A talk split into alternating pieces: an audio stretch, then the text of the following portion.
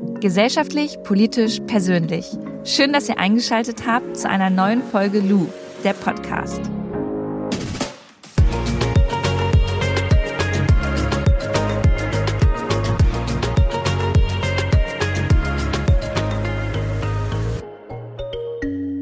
Gleich geht's los, gleich geht's los. Und jetzt gibt's kurz Werbung für Coro. Wow, okay, ganz kurz Werbung, bevor wir mit der Podcast-Folge anfangen. Ähm, Coro ist ein Online-Shop, in dem ihr Lebensmittel in Großpackungen einkaufen könnt. Sprich von Nüssen über Superfoods wie Chiasamen, Snacks wie Linsenchips, ähm, zum Kochen und Backen, ähm, Mandelmus, ist wirklich alles dabei. Und Coro hat halt diesen Gedanken, alles klar, es gibt einfach Leute, die haben keinen Unverpacktladen oder auch Leute, die haben einen Supermarkt, in dem ähm, sie vielleicht voll oft irgendwie dasselbe Produkt kaufen müssen, weil sie eigentlich voll viel davon konsumieren. Und deswegen hat Coro gesagt, alles klar, dann bieten wir das einfach in ähm, Großverpackungen an. Dann ähm, wird einmal eine große Verpackung bestellt, kann man sich teilen mit Freundinnen, wenn man möchte, und man spart auf Verpackung. Und das finde ich ziemlich cool. Wenn ihr Bock habt, mal bei Coro zu bestellen oder einfach mal vorbeizuschauen und sagt, pff, ich bin mir aber noch nicht so sicher, dann könnt ihr gerne meinen Rabattcode Luisa Coro benutzen. Dann bekommt ihr fünf Prozent auf eure Bestellung. Ähm, den Code haue ich euch auch nochmal in die Shownotes rein. Und ich würde sagen, jetzt geht's los. Jetzt geht's los. Ihr Lieben, schön, dass ihr eingeschaltet habt zu dieser neuen Podcast-Folge. Heute eine ganz besondere Podcast-Folge, denn wir sprechen über die Bundestagswahl. Die findet nämlich in knapp vier Wochen statt. Und ich hatte ja letztens schon mal gesagt, dass ich mich gerne mit den Wahlprogrammen der sechs Parteien auseinandersetzen möchte, die aktuell im Bundestag sitzen. Und das tun wir heute. Und wenn ich wir sage, dann meine ich nicht nur euch und mich, sondern auch mein Gegenüber hier gerade am Küchentisch, mein Freund und Journalisten, bei Deutschland 3000, Markus Ehrlich. Schön, dass du da bist. Danke für die Einladung, ich freue mich. Vielleicht kannst du mal ganz kurz skizzieren, was hier heute in der Podcast-Folge eigentlich abgeht. Ja, du hast ja gerade schon gesagt, in vier Wochen sind äh, Bundestagswahlen und du und ich sind ja auch Wähler und wir beide reden sehr viel über Politik, äh, eigentlich in allen Lebenslagen, also am Küchentisch, auf der Couch, im Bett oder auch in der Bahn. Und gleichzeitig wissen wir aber noch nicht so richtig, wen wir eigentlich wählen sollen. Und ich glaube, das liegt daran, dass es einfach super viele Inhalte gibt gerade, nur nicht so richtig drüber geredet wird. Und deswegen haben wir uns quasi zur Aufgabe gemacht heute. Okay, das ist ein großes Wort, aber die Idee ist so ein bisschen, dass wir heute ein Gespräch, das wir sonst auch am Abendküchentisch führen würden, öffentlich machen, dass ihr da draußen euch vielleicht eine Meinung bilden könnt und anhand dessen, was wir so recherchiert haben, euch eine Meinung bilden könnt. Vielleicht nochmal zwei Hinweise dazu. A, am Küchentisch. Wir sind hier nicht in der Redaktion von Deutschland 3000 oder bei der Tagesschau und ihr hört jetzt zu, wie wir uns unterhalten. Das heißt für euch, ihr müsst es auch bitte einordnen können, denn ähm, wir sagen uns hier gegenseitig unsere Meinung und äh, die wird natürlich auch öffentlich in dem Moment, in dem ihr den Podcast hört und ihr sollt euch natürlich auch eure eigene Meinung bilden. Und zweitens, wir lassen diesen Podcast, weil im Gespräch würde man ja auch nicht äh, neu ansetzen, durchlaufen. Bedeutet, wenn wir uns verhaspeln oder mal neu ansetzen, dann machen wir das genauso real, wie wir das hier auch am Küchentisch machen würden. Das ist mir nochmal ganz wichtig zu sagen. Und um vielleicht mal ganz kurz den Ablauf euch ähm, nochmal mitzuteilen. Es wird jetzt gleich darum gehen, dass wir so ein paar Basics rund um ähm, die Bundestagswahl so ein bisschen besprechen. Dann werden wir über Umfragewerte heute reden. Wir schauen uns einige Inhalte aus den Wahlprogrammen der Parteien an und am Ende wollen wir nochmal zusammenfassen, wie ihr euch denn jetzt so informieren könnt, dass ihr am 26. September top vorbereitet seid, um eure Wahlentscheidung treffen zu können. Schön gesagt. Und ich würde sagen, hau doch mal ein paar Basics raus rund um Bundestagswahlen. Was muss man denn da vorab wissen? Ja, also bestimmt mehr, als ich jetzt sagen werde. Dafür wird die Zeit hier nicht reichen. Da vielleicht gleich der kleine Hinweis. Wir haben euch ein paar Links in die Show Notes gehauen, wo ihr nochmal so ein bisschen mehr Informationen rund um die Bundestagswahl bekommt. Aber eine Bundestagswahl an sich findet erstmal alle vier Jahre statt. Und bei dieser Bundestagswahl wählen wir einen Bundestag und deren Abgeordnete, die dann in diesem Bundestag sitzen. Das seht ihr auch immer bei diesen äh, Plenarsitzungen, bei den Debatten. Die Menschen, die da drin sitzen, die haben wir da auch reingewählt. Und die Abgeordneten wiederum, die wählen dann die neue Bundesregierung, also Kanzler oder Kanzlerin und deren ganzen Ministerinnen. Ähm, und ich habe hier gerade, ich habe den dir gestern auch schon gezeigt, ich habe hier Post bekommen und die müsstet ihr, wenn ihr wahlberechtigt seid, auch bald bekommen, nämlich die Wahlbenachrichtigung. Und in dieser Wahlbenachrichtigung, da könnt ihr einmal lesen, wo ihr am 26. September letztendlich hingehen könnt, um eure Kreuze zu setzen. Und ihr habt gleichzeitig aber auch nochmal die Möglichkeit, ähm, eine Briefwahl zu beantragen. Das geht inzwischen auch digital, bin ich ganz froh drüber. Das muss man nicht nur per Post machen, aber das steht ja alles nochmal drin. Ähm, weil es kann ja sein, dass ihr wisst, okay, am 26. September bin ich einfach nicht da, aber es ist halt super wichtig, mein Kreuz zu setzen und dann mache ich das halt per Briefwahl. So. Und vielleicht noch eine kleine wichtige Sache, die du, Markus, besser erklären kannst. Wenn ich jetzt im Wahllokal stehe, dann bekomme ich ja einen Stimmzettel. So, und dann steht da drauf Erst- und Zweitstimme. Kannst du vielleicht ganz kurz mal erklären, was der Unterschied ist? Ja, vorweg vielleicht nur ganz kurz. Was ich jetzt sage, gilt für den Allgemeinfall. Es gibt aber auch Bundesländer, wo beispielsweise äh, wie hier in Berlin äh, das Abgeordnetenhaus auch nochmal gewählt wird oder auch ein Volksentscheid ist. Das heißt, da könnte es dann sein, dass man mehrere Stimmzettel hat. Aber der klassische oder der Wahlzettel, den es oder der Stimmzettel, den es gibt für die Bundestagswahl, der sieht so aus. Es gibt zwei Spalten. Links ist die Spalte Erststimme und da stehen Namen drauf. Und das sind die Namen derjenigen Abgeordneten und beziehungsweise derjenigen PolitikerInnen, Abgeordnete sind sie ja wahrscheinlich noch nicht, nicht alle zumindest. Ähm, und ganz einfach, wenn man, da macht man sein Kreuz und die Person, die da die meisten Stimmen hat, gewinnt diesen Wahlkreis und zieht dann direkt in den Bundestag ein. Eigentlich ganz einfach, so ein bisschen wie bei der Klassensprecherwahl. Frage, da ist es dann aber so, da wird ja dann nicht die Partei gewählt, sondern ich sehe, okay, Person XY ist von Partei äh, A und Person XY2 ist von Partei B. Also ich genau. sehe immer noch dahinter, von welcher Partei Genau. Die und dann Person steht da auch noch dabei, was die für einen Beruf haben. Das finde ich auch immer, meistens immer ganz lustig, wenn dann da irgendwie steht Bettina Müller, was weiß ich, Tierpflegerin oder so. Dass man weiß, was die einfach bisher so gemacht so haben und wo genau. die so herkommen. Okay. Ja, genau. Und dann macht man da sein Kreuz und für diesen Wahlkreis zieht dann die Person, die die meisten Stimmen auf sich vereinigt hat, in den Bundestag ein. So.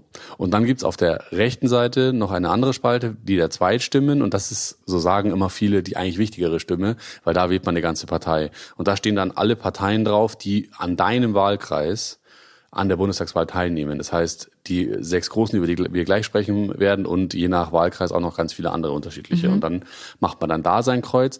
Und über diese Stimme können dann auch noch andere Abgeordnete in den Bundestag einziehen, die nicht bei der Erststimme dabei waren oder da nicht gewonnen haben. Das heißt, das nennt sich dann sogenannte Landesliste und je nach Bundesland können dann sozusagen auf dieser Liste befindliche Menschen anhand von einem bestimmten Schlüssel noch in, in den Bundestag einziehen. Kommt dann aber darauf an, wie viel Stimmen jeweils die Partei bekommen Genau. hat, ne? Genau, genau. Ja, das ist doch schon mal auf jeden Fall eine grobe Zusammenfassung, mit der man arbeiten kann. Ja, ich hoffe, es ist verständlich. Ja, voll. Ähm, das waren jetzt erstmal ganz grob ein paar Facts, ja, um uns ein bisschen einzustimmen jetzt hier auf diese Folge. Ähm, aber bevor wir wählen gehen, müssen wir erstmal wissen, wen und welche Inhalte. Und ganz ehrlich, das ist uns halt tierisch schwer gefallen, die letzten Wochen, da irgendwie das zu durchblicken. Voll. Und irgendwie gibt mir das so voll das mulmige Gefühl, wenn ich ehrlich bin, weil einerseits denke ich mir so, fuck, ich weiß gar nicht so richtig, wofür die Parteien stehen. Und andererseits denke ich so, okay, shit, diese Bundestagswahl wird einfach mega krass wichtig sein, weil, ich meine, guck mal, was in den letzten Monaten so passiert ist. Es sind krass viele Dinge passiert, die einfach nicht vorherzusehen waren und die echt problematisch sind. Und allen voran ist natürlich die äh, Klimakrise, ein Ding, das wir unbedingt lösen müssen. Und ich meine, Tausende von Wissenschaftlerinnen und Wissenschaftlern haben gewarnt und gesagt, so Leute, ihr müsst jetzt dieses Klima in den Griff kriegen, weil sonst geht die Welt einfach vor die Hunde. So und das heißt für mich äh, Stichwort Klimawahl.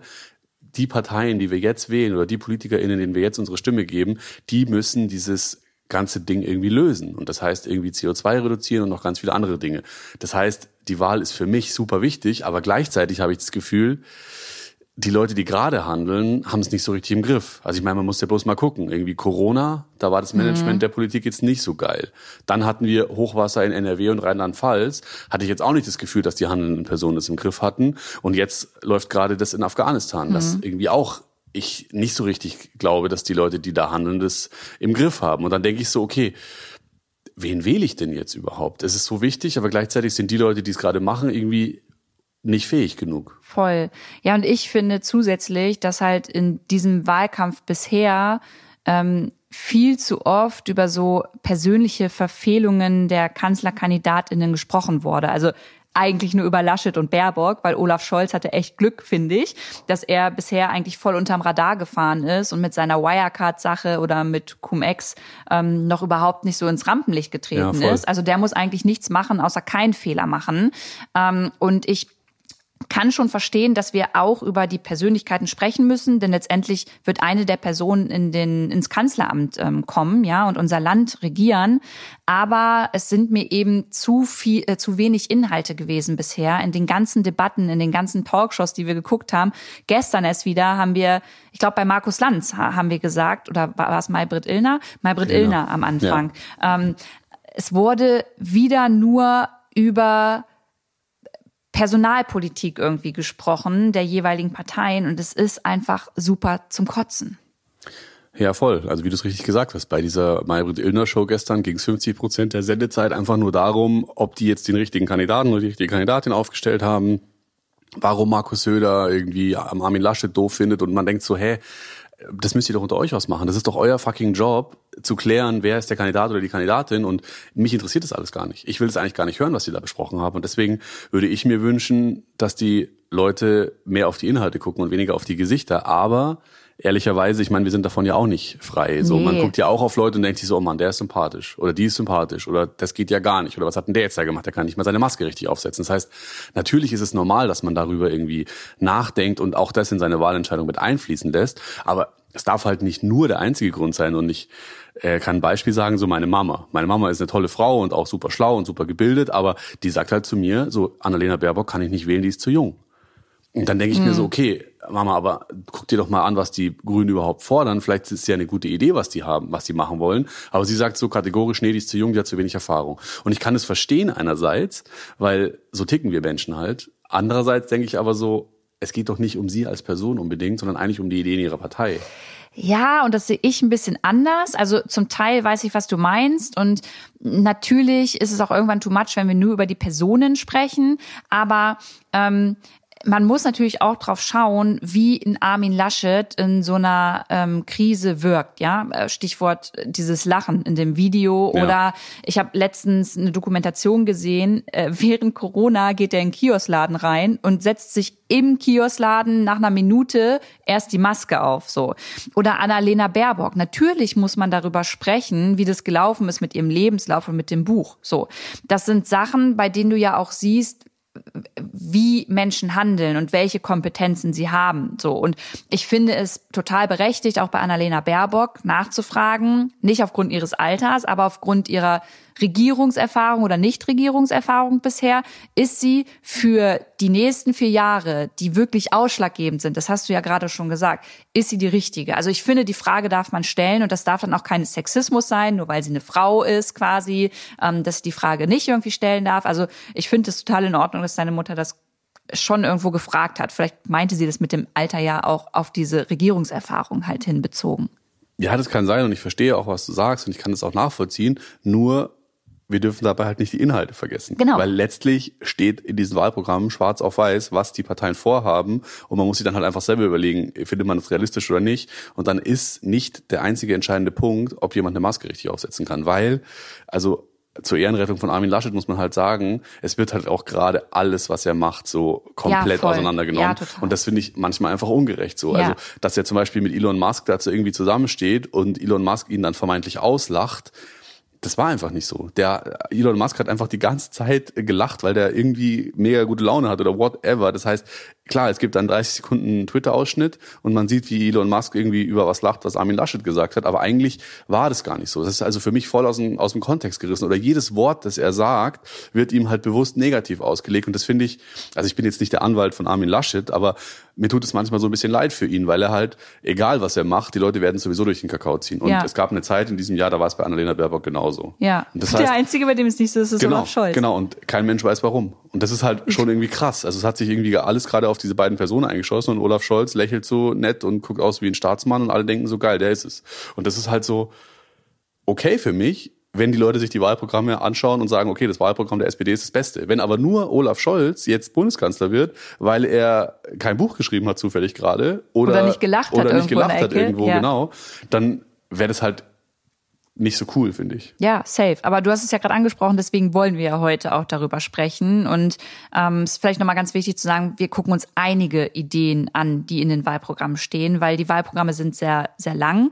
Ähm, aber da stehen auch interessante Lösungsvorschläge für die Herausforderungen von morgen drin. Und das wollen wir jetzt gleich mal ähm, so ein bisschen abchecken. Vielleicht hier als Hinweis, da hatten wir ja im Vorfeld auch drüber gesprochen, wer sich von euch die Wahlprogramme nochmal anschauen will, und da reden wir später auch nochmal drüber. Es gibt, hast du gesagt, die Wahlprogramme auch in einfacher Sprache.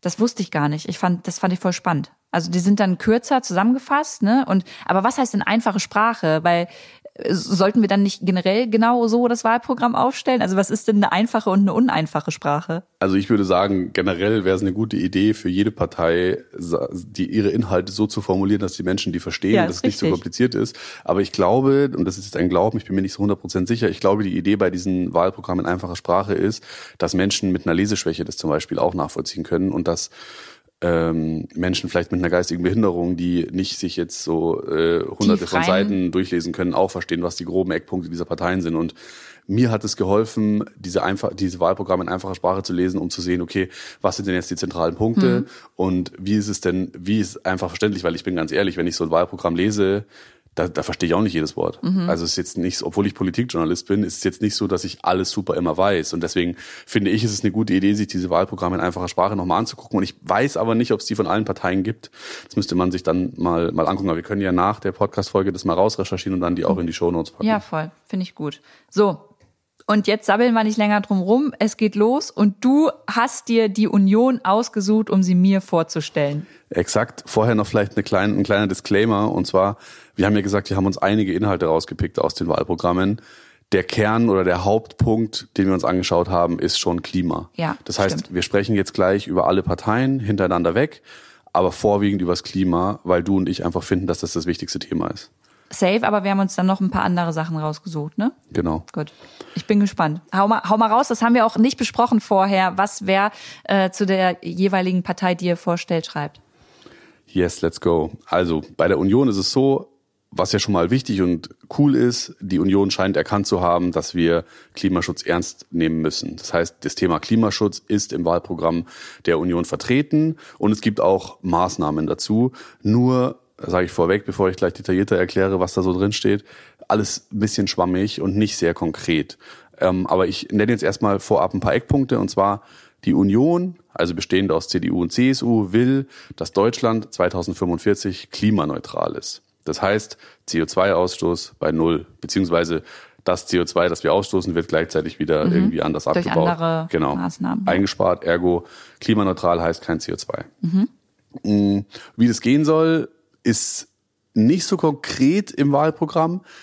Eins ist aber sicher, und zwar will die Union auf den Emissionshandel setzen. Und das ist ein bisschen komplex zu erklären, aber ich versuche es einfach trotzdem mal, weil, kann ich schon mal spoilern, diesen Emissionshandel finden auch andere Parteien noch super und mit kleinen Abwandlungen ist es eigentlich bei den meisten Parteien ein Gesetz, dass wir das machen werden. Und das, der, dieser Emissionshandel ist ein Instrument zur Reduktion von Treibhausgasen, also CO2.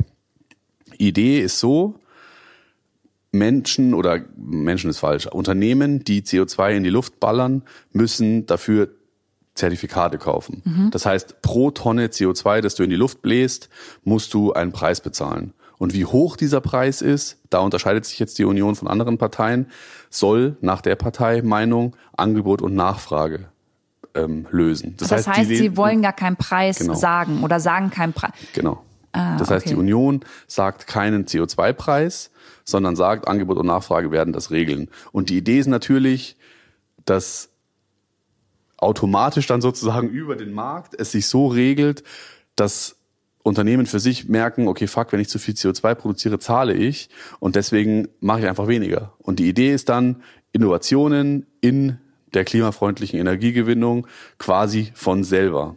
Und was die Union noch machen will, ist, diesen Emissionshandel, das fand ich eigentlich ganz spannend, auszuweiten. Und zwar, den gibt's momentan schon in der Industrie, bei Kraftwerken und beim Flugverkehr, aber noch nicht bei anderen Sachen. Zum Beispiel bei der Wärmegewinnung und bei der Mobilität, also Straßenverkehr, Autos, Schiffe und Co.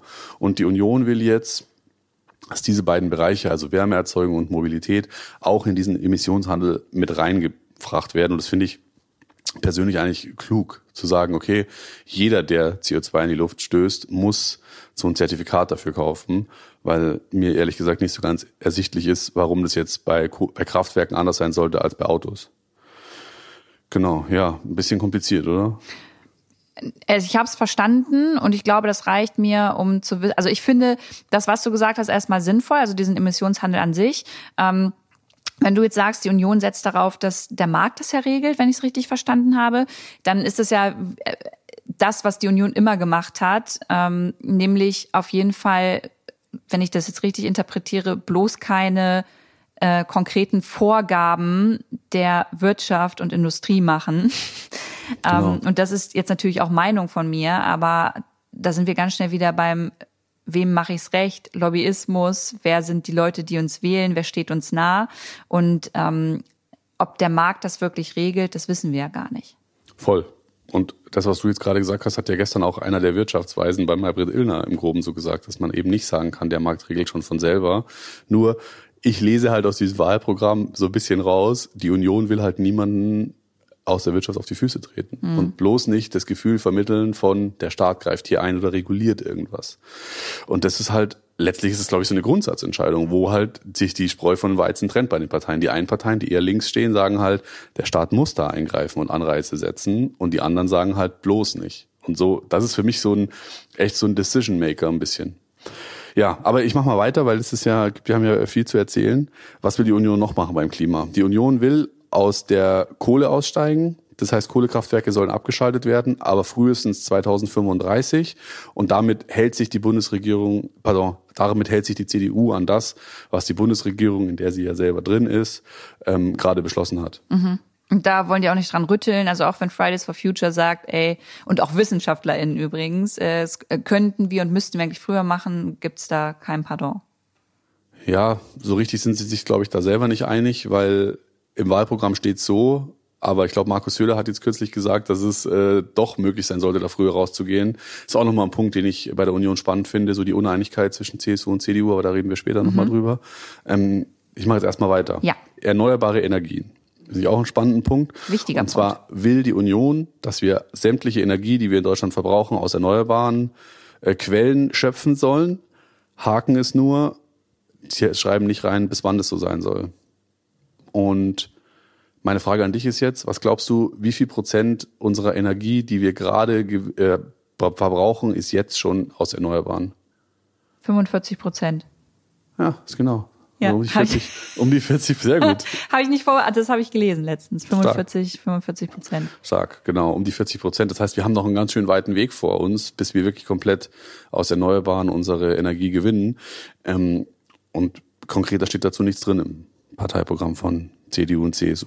Ich habe in dem Programm, darf ich da auch kurz meinen Senf dazu Ja, geben? selbstverständlich. Ähm, ich habe in dem äh, Wahlprogramm gelesen, und das fand ich ganz gut, ähm, dass sie auf jeden Fall ähm, Prozesse beschleunigen wollen, also bürokratische Prozesse, wenn es um ähm, das Anmelden so einer Photovoltaikanlage geht. Mein Papa arbeitet ja im äh, Photovoltaik-Sektor und ich habe mit ihm schon ganz oft auf dem Dach gestanden und auch PV-Anlagen installiert und Wechselrichter eingerichtet und ähm, die Art und Weise, so eine Anlage in Betrieb zu nehmen, das ist ein ganzes Buch, das du studieren musst. Und da sagt halt die Union, alles klar, da müssen wir auf jeden Fall Bürokratie abbauen, damit es schneller geht. Das fand ich ganz gut.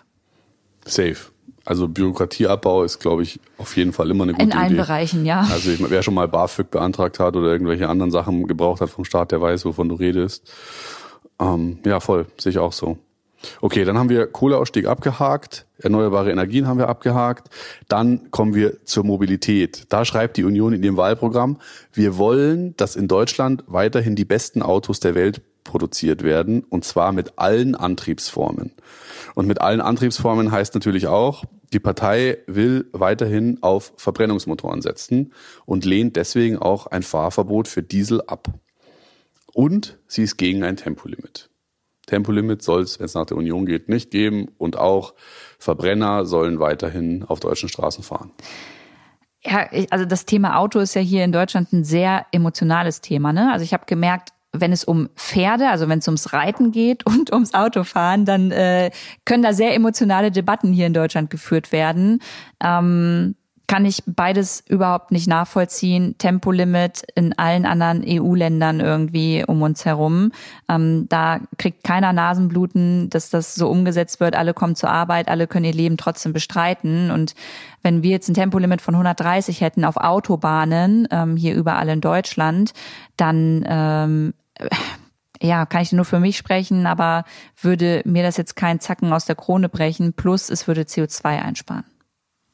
Ja, man muss ehrlich sagen, dass das CO2, was da eingespart würde, jetzt verglichen mit dem Gesamtausstoß an CO2, was der Verkehr so macht, da machen jetzt Autos auf der Straße nicht so super viel aus, aber, und da finde ich, sagst du was voll Richtiges, es würde halt so super einfach umsetzbar sein. Also ja, wir, wir müssen ja irgendwo anfangen. Genau, und das wäre halt super einfach und es würde auch nicht super viel, es würde uns eigentlich nicht so krass beeinflussen, außer dass ein paar Leute, die gerne mal rasen, das halt nicht mehr können.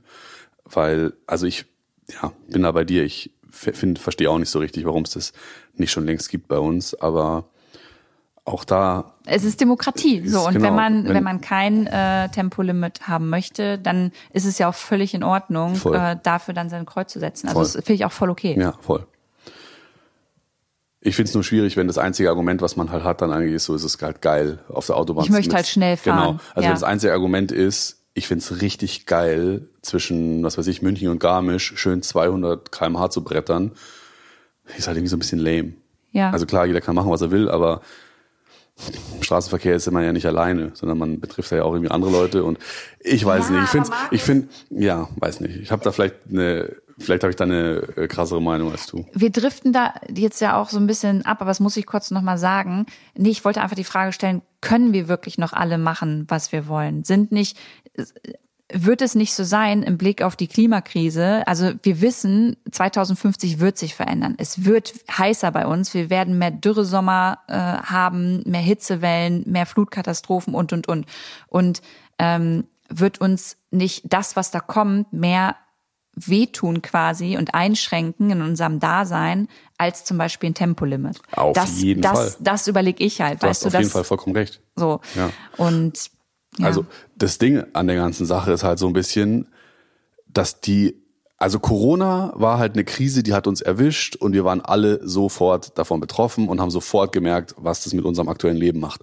Bei der Klimakrise war das halt ganz lange nicht so. Er hat halt ganz lange die Auswirkungen nicht unmittelbar bei uns gespürt, sondern es hat halt immer geheißen, da irgendwo, weiß ich, Erdrutsch in Kambodscha und äh, Waldbrand in Kanada. Aber jetzt gerade häufen sich einfach diese krassen Ereignisse und sie kommen auch näher. Stichwort Hochwasser in NRW und mhm. Rheinland-Pfalz.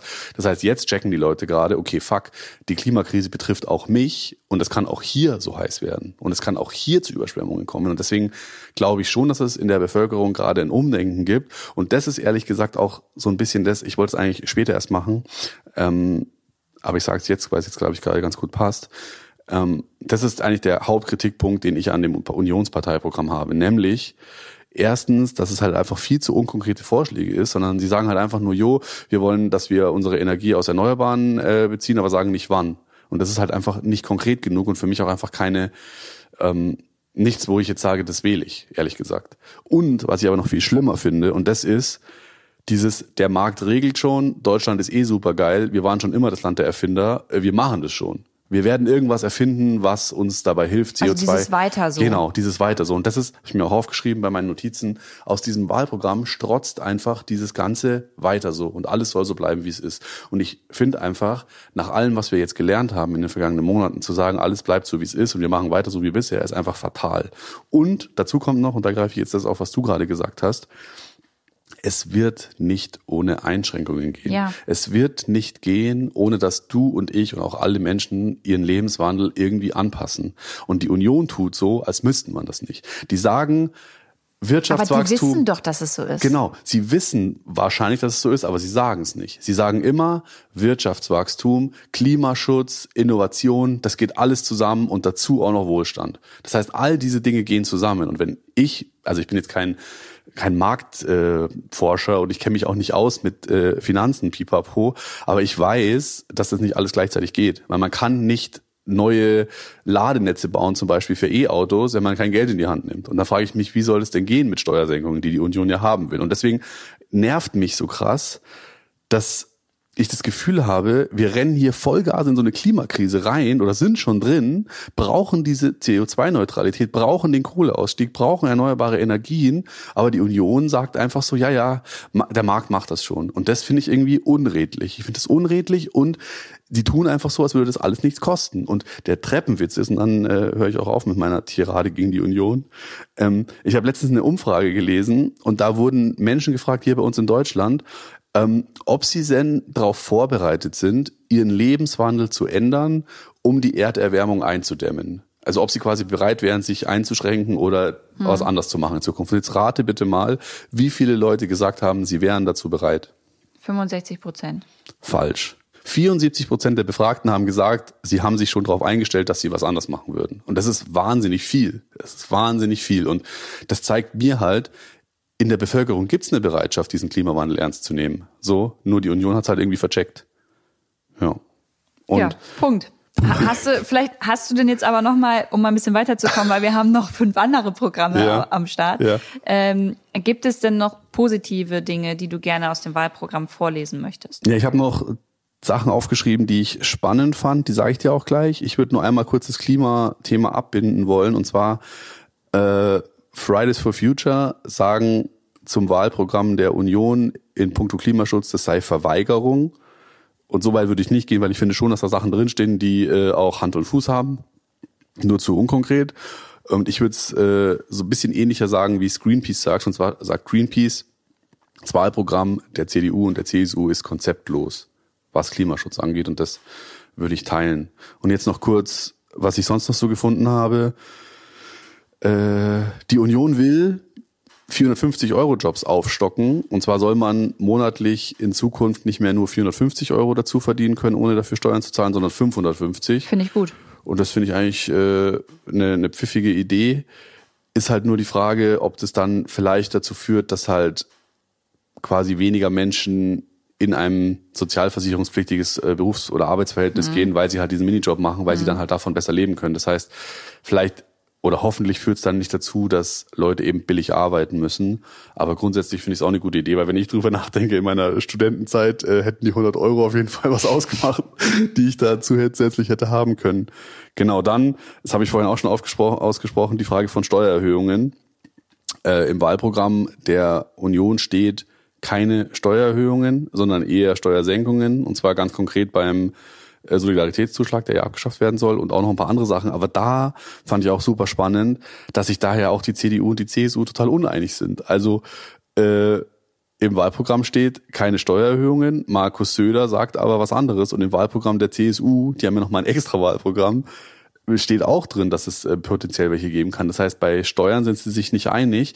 Und da finde ich eben, es wird halt einfach nicht gehen, ohne dass wir Geld in die Hand nehmen. Würdest du dann sagen, dass Markus Söder von den beiden, also Laschet und Söder, ist er der Realpolitiker? Nee. Ich Aber glaub, von den beiden, wenn du das jetzt so sagst, dann sieht er es ja, oder? Also, also in dem Fall ist Markus Söder auf einer Linie mit zum Beispiel den Grünen, also die ja auch sagen, wir müssen, okay, das führt jetzt ein bisschen weit, aber ich sag's vielleicht trotzdem einmal kurz, weil ich meine, Leute, ihr könnt, ihr hört es euch ja an, deswegen äh, ähm, genau. Also äh, es gibt ja die Schuldenbremse. Das heißt, Deutschland hat sich dazu verpflichtet, keine neuen Schulden zu machen.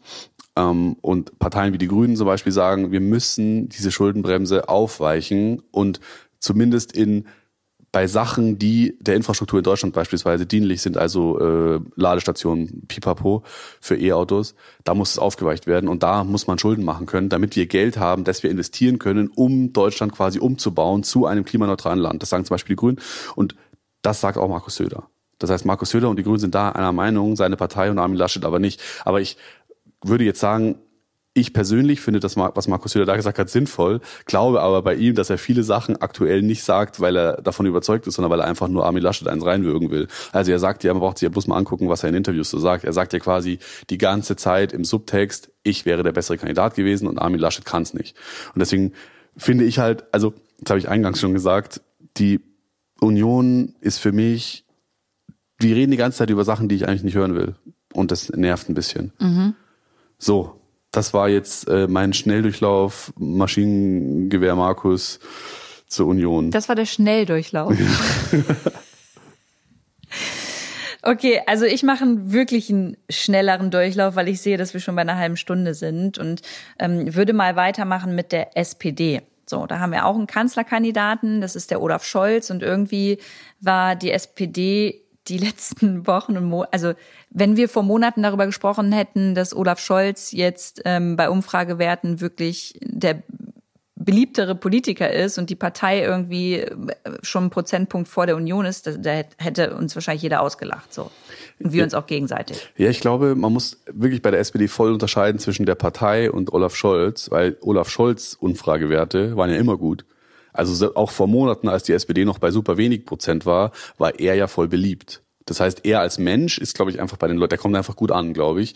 Nur seine Partei war halt, die waren halt am Boden, die hatten ja super wenig Prozent und du hast vollkommen recht. Ich hätte nicht erwartet, dass die jetzt in den Umfragen so weit vorne liegen. Also, auch die SPD, wenn wir jetzt mal zum Klimaschutz kommen, ähm, erkennt die Wichtigkeit des Klimaschutzes an und sagt, dass sie bis spätestens 2045 Klimaneutralität anstreben möchte. Und das entspricht ja den Zielvorgaben aus dem äh, Klimaschutzgesetz, das ja letztendlich auch ähm, durch die Umwelt, Bundesumweltministerin Svenja Schulze auch von der SPD ähm, dann ja vorangetrieben wurde.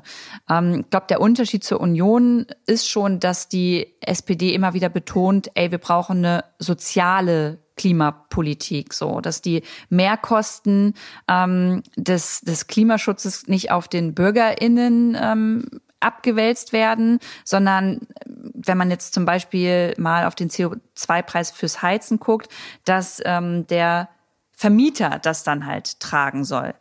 Und das wäre schon mein erster Punkt, bei dem ich kurz mal mit dir sprechen möchte, weil ich finde eher, dass es da eine Aufteilung geben muss. Also wenn man jetzt zum Beispiel zu dem CO2-Preis beim Heizen halt schaut, dann wenn ich jetzt wo einziehe, ja, du bist jetzt mein Vermieter und ich bin die die Mieterin, dann kann ich, habe ich hier in Berlin nicht die Möglichkeit zu schauen, wo ist denn jetzt ein saniertes Gebäude und wo nicht, sondern ich muss das nehmen, was irgendwie da ist, damit ich überhaupt eine Wohnung kriege. Und wenn das halt kein saniertes Gebäude ist, kann ich auch nichts dafür, wie ich halt heizen muss, sondern der Vermieter muss halt dafür sorgen, dass es saniert ist. Und in dem Fall finde ich schon, dass dann ein Vermieter den CO2-Preis fürs Heizen tragen muss. Aber wenn das Haus saniert ist, dann finde ich, dass es aufgeteilt werden muss. Weißt du, was ich meine? Ja, würde ich dir zustimmen. Und ähm, deswegen ist soziale Klimapolitik, ja, finde ich super wichtig, aber man muss halt trotzdem schauen, dass es für alle Beteiligten irgendwie ähm, gerecht bleibt. So, und wenn ich jetzt mal auf erneuerbare Energien komme, das ist mir immer ein sehr wichtiges Thema, habe angesprochen, Photovoltaik, dann ist es so, dass die SPD sagt, ey, wir wollen bis 2040 den kompletten Strom aus erneuerbaren Energien beziehen. So.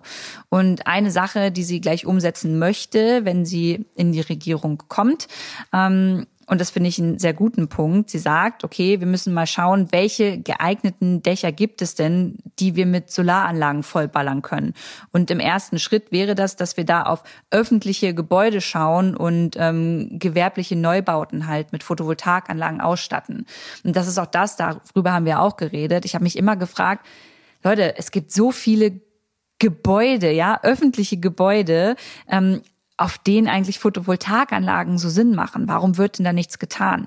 Und ich glaube, ich weiß es jetzt nicht zu 100 Prozent, aber wenn wir zum Beispiel auf die Gebäude der Ministerien schauen, ja, oder ähm, keine Ahnung, Bundestag, Kanzleramt, ich weiß es nicht, aber ich bin mir sicher, da würde zum Teil auch noch mal eine PV-Anlage mehr draufpassen. So.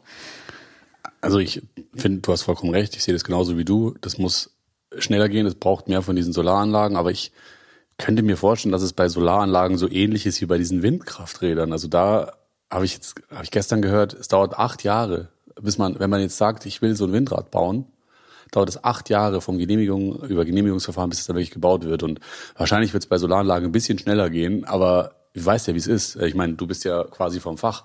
Es ist ja super komplex, so eine Solaranlage überhaupt genehmigt zu bekommen, Anträge, Pipapo, Bürokratie. Und da sind wir halt wieder beim Thema. Es, natürlich gibt es tausende von Gebäuden. Es gibt super viele Gebäude, wo man eine Solaranlage draufbauen kann. Aber Bürokratieabbau ist, glaube ich, das Stichwort. Man muss einfach gucken, dass wir diesen Staat umbauen und zwar dahin, dass man einfach sowas schneller machen kann. Ja, voll. Obwohl ich äh, sagen muss, dass ich glaube, dass man da nochmal einen Unterschied machen muss zwischen privat und öffentlich, weil als Privatperson kann ich aus Erfahrung sagen, hat es jetzt nicht Jahre gedauert, ja, eine ganze Legislaturperiode, bis ich mir eine PV-Anlage aufs Dach knallen kann. Also daran muss man dann die neue Bundesregierung schon messen und schauen, okay, wie lange dauert es denn jetzt, bis öffentliche Gebäude da wirklich mit ausgestattet werden. Aber ähm, um mal auf den Punkt zu kommen, gerade bei dem Thema, ey, wir wollen ähm, bis 2040 wirklich Strom aus erneuerbaren Energien beziehen, da fehlen mir im Wahlprogramm ähm, genauere Zielvorgaben und Maßnahmen zum Ausbau, wie wir das jetzt machen. Also es wird halt gesagt, dass wir es machen müssen, aber, und das hattest du bei der Union schon angesprochen, auch hier fehlen mir so ein paar Zahlen. Also bis dann und dann haben wir so und so viel erreicht oder so und so viel PV-Anlagen. Also sich selbst noch mal so ein bisschen mehr zu challengen und zu sagen, das wollen wir erreichen, das sehe ich in dem Partei, äh, in dem Wahlprogramm der SPD auch nicht. Aber du meinst so Milestones, also dass ja, man sozusagen genau. so Zwischenstände hat, ja. weil dass sie bis 2040 komplett aus erneuerbaren Energien äh, ihren ja, Strom speisen wollen, schon. ist ja schon mal eine Zahl, die es bei der Union zum Beispiel nicht gibt. Voll, aber wie, wie erreiche ich das? Also mhm. klar kannst du es reinschreiben, aber ich als Bürgerin stelle mir doch trotzdem die Frage, hey, 2040 ist nicht so weit weg. Mhm. Wie genau wollt ihr das umsetzen? Also mir also fehlen... zum Beispiel gesagt, sowas wie bis 2025 so und so viele tausende neue Solaranlagen. Ja, genau, bum, bum, genau. Bum, dass man ja. weiß, bis da und dahin brauchen wir das, um sie dann auch danach, dran zu messen. Und nicht nur wir, das ist doch auch wichtig für die Wirtschaft oder die Industrie dann zu wissen, ah, okay, diese Zahl haben sie sich halt gesetzt, bis da und da soll das fertig gebaut sein. Da können wir uns auch ein bisschen mehr drauf einstellen, oder? Das ist doch so ein Geben und Nehmen und es geht doch nur zusammen. Und ähm, ich meine, man hat ja auch immer öfter gehört, dass auch aus der Wirtschaft immer mehr die Bitte an die Politik herangetragen wird, ey, jetzt sag doch mal, mach doch mal konkrete Ansagen. Was ja. sollen wir ja. machen? So. Aber ich glaube ehrlich gesagt, Lou, das Problem ist, dass diese Parteien in ihren Wahlprogrammen so schwammig sind, liegt einfach daran, dass Leute, die das lesen, die sollen ja das Gefühl bekommen, hey, die regeln das und das ist geil. Und deswegen stehen da natürlich nur so Sachen drin wie bis 2040 und so unangenehme Sachen wie das wird teuer, schreiben die da nicht rein, weil das wird teuer ja wieder Fehler abschreckt. Das heißt, die Grünen werden ja gerade, um es kurz vorzugreifen, die werden ja gerade dafür gegrillt, dass ihr Wahlprogramm so konkret ist und dass da steht, ah ja, hier wollt ihr eingreifen, das wollt ihr machen, das wollt ihr machen und das schreckt Leute ab. Das heißt, dass diese Wahlprogramme in Summe so schwammig und unkonkret sind, liegt auch ein bisschen an uns Wählern, weil wir, wenn wir hören, fuck, ich muss mich einschränken, fuck, es wird teuer, fuck, es wird scheiße, die Partei vielleicht nicht wählen. Und das ist, glaube ich, grundsätzlich ein Problem, dass die halt die Politik oder PolitikerInnen halt nicht mehr, nicht mehr so ganz ehrlich sein können, weil sie sonst eben Stimmen verlieren. Ja, das ist auch gut, dass du sagst. Das ist, glaube ich, ja, das, wir haben Verantwortung, aber auch die Politik und die muss einfach ehrlicher sein. Und ehrlicher würde schon mal bedeuten, dass sie wirklich auch mit einem Narrativ über ähm, die Klimakrise sprechen, ähm, das angemessen ist. So und das Narrativ bedeutet einfach, Leute, wir stecken jetzt schon da drin. Hab, ich habe es vorhin schon gesagt, dass 2050 unsere Welt Deutschland anders aussehen wird. Wir werden anders leben. So, wir werden in jedem Krankenhaus und in jedem Pflegeheim Klimaanlagen benötigen, weil es einfach zu heiß ist, weil das ein Körper nicht mehr mitmacht. Vor allem ähm, für die Menschen, die dort drin sind. Also sind so kleine Beispiele, bei denen ich mir denke, wir wissen es doch schon. Dann, dann müssen wir es auch so kommunizieren. Ja, es wäre schön. Es wäre schön, wenn Leute das so klar sagen würden in der Politik, aber die machen es halt nicht alle, weil sie Schiss haben, dass sie da nicht gewählt werden. Stell dir vor, ich bin jetzt ein Politiker, okay? Ich bin, du bist, du interviewst mich, ich sage in einem Interview, okay, Leute, ihr könnt euch schon mal darauf einstellen, die nächsten Jahre werden verdammt scheiße. Und zwar, weil es wird heißer, die Klimakatastrophen werden zugehen, wir müssen Geld in die Hand nehmen, das wir nicht haben und es wird kacke und ich weiß auch nicht so richtig, wie wir es lösen sollen. Dann würdest du mich doch nicht wählen. Wenn ich aber sage so, hey Lou, mach dir keinen Stress, I got this, wir machen das schon, haben sie jetzt 16 Jahre gemacht, dann vertraust du mir eher. Ja, okay. Und das ist halt ein Problem. Ja, voll, aber dann ist es auch ein Zusammenspiel zwischen Gesellschaft, der Politik und einigen Medien, weil ich finde, dann tragen auch Medien ähm, die Verantwortung, dieses, dieses verantwortungsvolle Narrativ, zum Beispiel im Bereich Klimakrise, so nach außen zu tragen, dass Menschen wirklich verstehen, scheiße, da wird es etwas geben, ähm, eine Veränderung, die auf uns zukommt. Und dann frage ich ja in der Politik nach. Aber solange es auch in den sozialen Medien oder auch in einigen Medien an sich ähm, einfach Narrative von ist gar nicht so schlimm und ist alles übertrieben gibt, ja, und äh, sich Menschen dadurch immer noch so in Sicherheit wiegen, klar, ist es dann natürlich schwierig, das umzusetzen. Genau, aber es ist halt unsere Aufgabe als mündige BürgerInnen, das von der Politik einzufordern. Was die SPD auffordert, ist die Förderung auf den Umstieg klimaschonender Produktionsprozesse durch staatliche Investitionen. Ähm, sie sagt aber nicht, wie sie das jetzt genau fördern wollen und was, aber sie fordert es auf jeden Fall. Und das ist ja schon mal wichtig. Das bedeutet ja so viel wie, sie wollen äh, Subventionen für klimaschonende Prozesse irgendwie mit reinballern, oder? Ja, so lese ich das auch. Im Gegensatz dazu wollen sie klima- und umweltschädliche Subventionen abbauen. Das steht übrigens, das habe ich nachgeguckt, nicht im Unionsprogramm. Und das finde ich ist ein wichtiger Punkt, weil wir, ähm, ich meine, das ist unser Steuergeld ja auch, das da mit drauf geht. Und das ähm, geht an viele, viele Unternehmen, die nicht klimaschonend produzieren und mitverantwortlich dafür sind, dass ganz, ganz viel CO2 in die Atmosphäre rausgepustet wird. Und ich finde, dass sowas nicht mehr subventioniert werden darf. So, und da hat sich die ähm, SPD auch dafür ausgesprochen, dass sie das abbauen wollen. Ähm, die Wirtschaft soll zur Kreislaufwirtschaft umgebaut werden, um Ressourcen zu sparen. Finde ich auch sehr spannend und sehr Was gut. Was heißt das? Ähm, das bedeutet zum Beispiel, ich weiß nicht, wir haben ja letztens auch mal ähm, darüber geredet, Thema Plastik, Kunststoffe. Wir reden immer davon, wir sollen kein Plastik mehr ähm, irgendwie benutzen, weil ähm, die die Entstehung von neuem Plastik oder die Produktion erstmal endliche Rohstoffe werden dafür aufgebraucht, CO2 ballert auch wieder in die Atmosphäre, mhm. ähm, ist einfach nicht cool. Mhm. So, aber wenn man die die Kreislaufwirtschaft umbaut, nämlich dahin, dass man wirklich Verpackungen und all das, was man produziert, wieder in diesen Kreislauf mit, mit okay, reinhauen verstehe, kann, ja? Verstehe. Dann, genau, dann ist das ein wichtiger Kreislauf, der Ressourcen einmal einspart, die wir dann nicht immer wieder brauchen. Verstehe. Plus es ist einfach klimaschonender. Und das finde ich, ist ein ganz, ganz wichtiger Aspekt, ähm, der erstmal in den nächsten Jahren ja dann auch auf die ganze Wirtschaft umgemünzt werden muss und umgebaut werden muss. Und da sind wir dann auch wieder beim Thema. Die Wirtschaft braucht dann dementsprechend auch Hilfe, um diese klimaschonenden Prozesse in Gang treten zu können. Mhm. Das heißt, Recycling, was ja schon überall immer draufsteht, auch wirklich. Ja, dass genau. Man Sachen einfach Aber das kannst du auf ganz, ganz vielen Ebenen dann Okay. dementsprechend ja Mhm. anwenden. Ja, finde ich gut. So, dann Wasserstofftechnologien. Das ist ein Thema, mit dem ich mich nicht zu 100 Prozent gut auskenne. Du hast es jetzt auch bei der Union nicht angesprochen. Die SPD sagt in ihrem Programm, Deutschland soll bis 2030 zum Leitmarkt für Wasserstofftechnologien werden, ähm, für die klimaneutrale Erzeugung von Stahl, für CO2-arme PKWs, LKWs und den Schiffs- und Flugverkehr. Ähm, Stichwort Union. Die Union hat ja gesagt, dass sie will, dass Deutschland äh, die Nummer eins ist bei allen Antriebsarten und da würde natürlich Wasserstoff auch mit reinziehen. Das heißt, auch die Union ist Fan von Wasserstoff und setzt da drauf. Ähm, Aber ich habe es nicht gesagt, weil ich andere Punkte wichtiger Okay, fand. ja, aber gut, ist ja nochmal ein wichtiger Hinweis.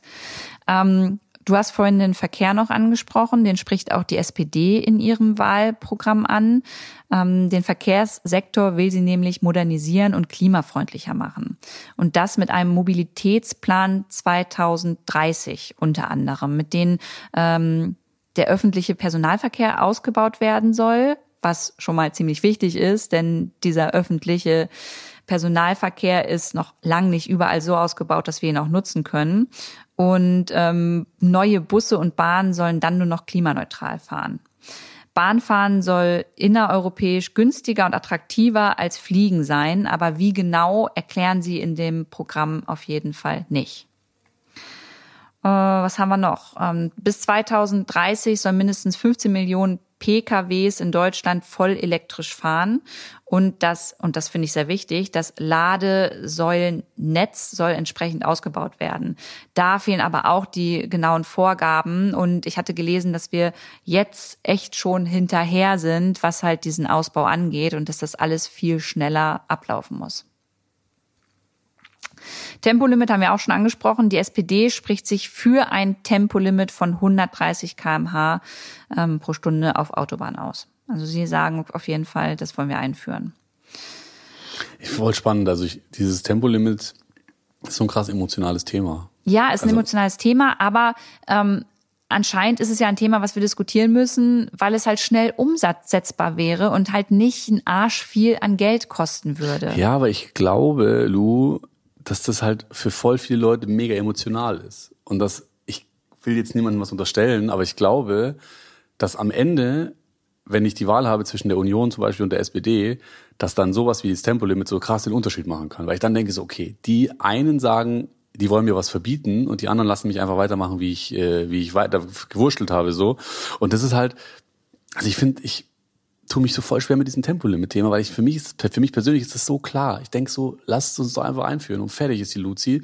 Aber für viele Leute ist das ein wahnsinnig emotionales Thema. Also ich weiß noch bei Deutschland 3000, wenn wir äh, einen Beitrag zu diesem Thema machen, Kommentarspalte ist voll. Bei mir die Leute auch. rasten aus, wenn du sagst, hey, fahr doch nur 130 nein, Verbot und ihr mit eurer Verbot. Ich kann das auch verstehen und ja, und ich bin auch die Verbotslu. Ich kann, ich ja, weil es ein emotionales Thema einfach ist und das vielleicht etwas ist, woran man sich noch so langhangeln möchte, wenn man das Gefühl haben möchte, es darf sich jetzt nicht alles verändern. Jetzt gerade noch mal durch Corona, da waren schon Einschränkungen, jetzt kommen hier noch mal ein paar Einschränkungen. Also ich, ich, ich kann Menschen schon verstehen und gleichzeitig möchte ich hier noch mal erwähnen, dass ein Tempolimit die kleinste Einschränkung gefühlt sein wird, wenn ja. wir mal in die Zukunft schauen. Da wird noch ganz anderes auf uns zukommen.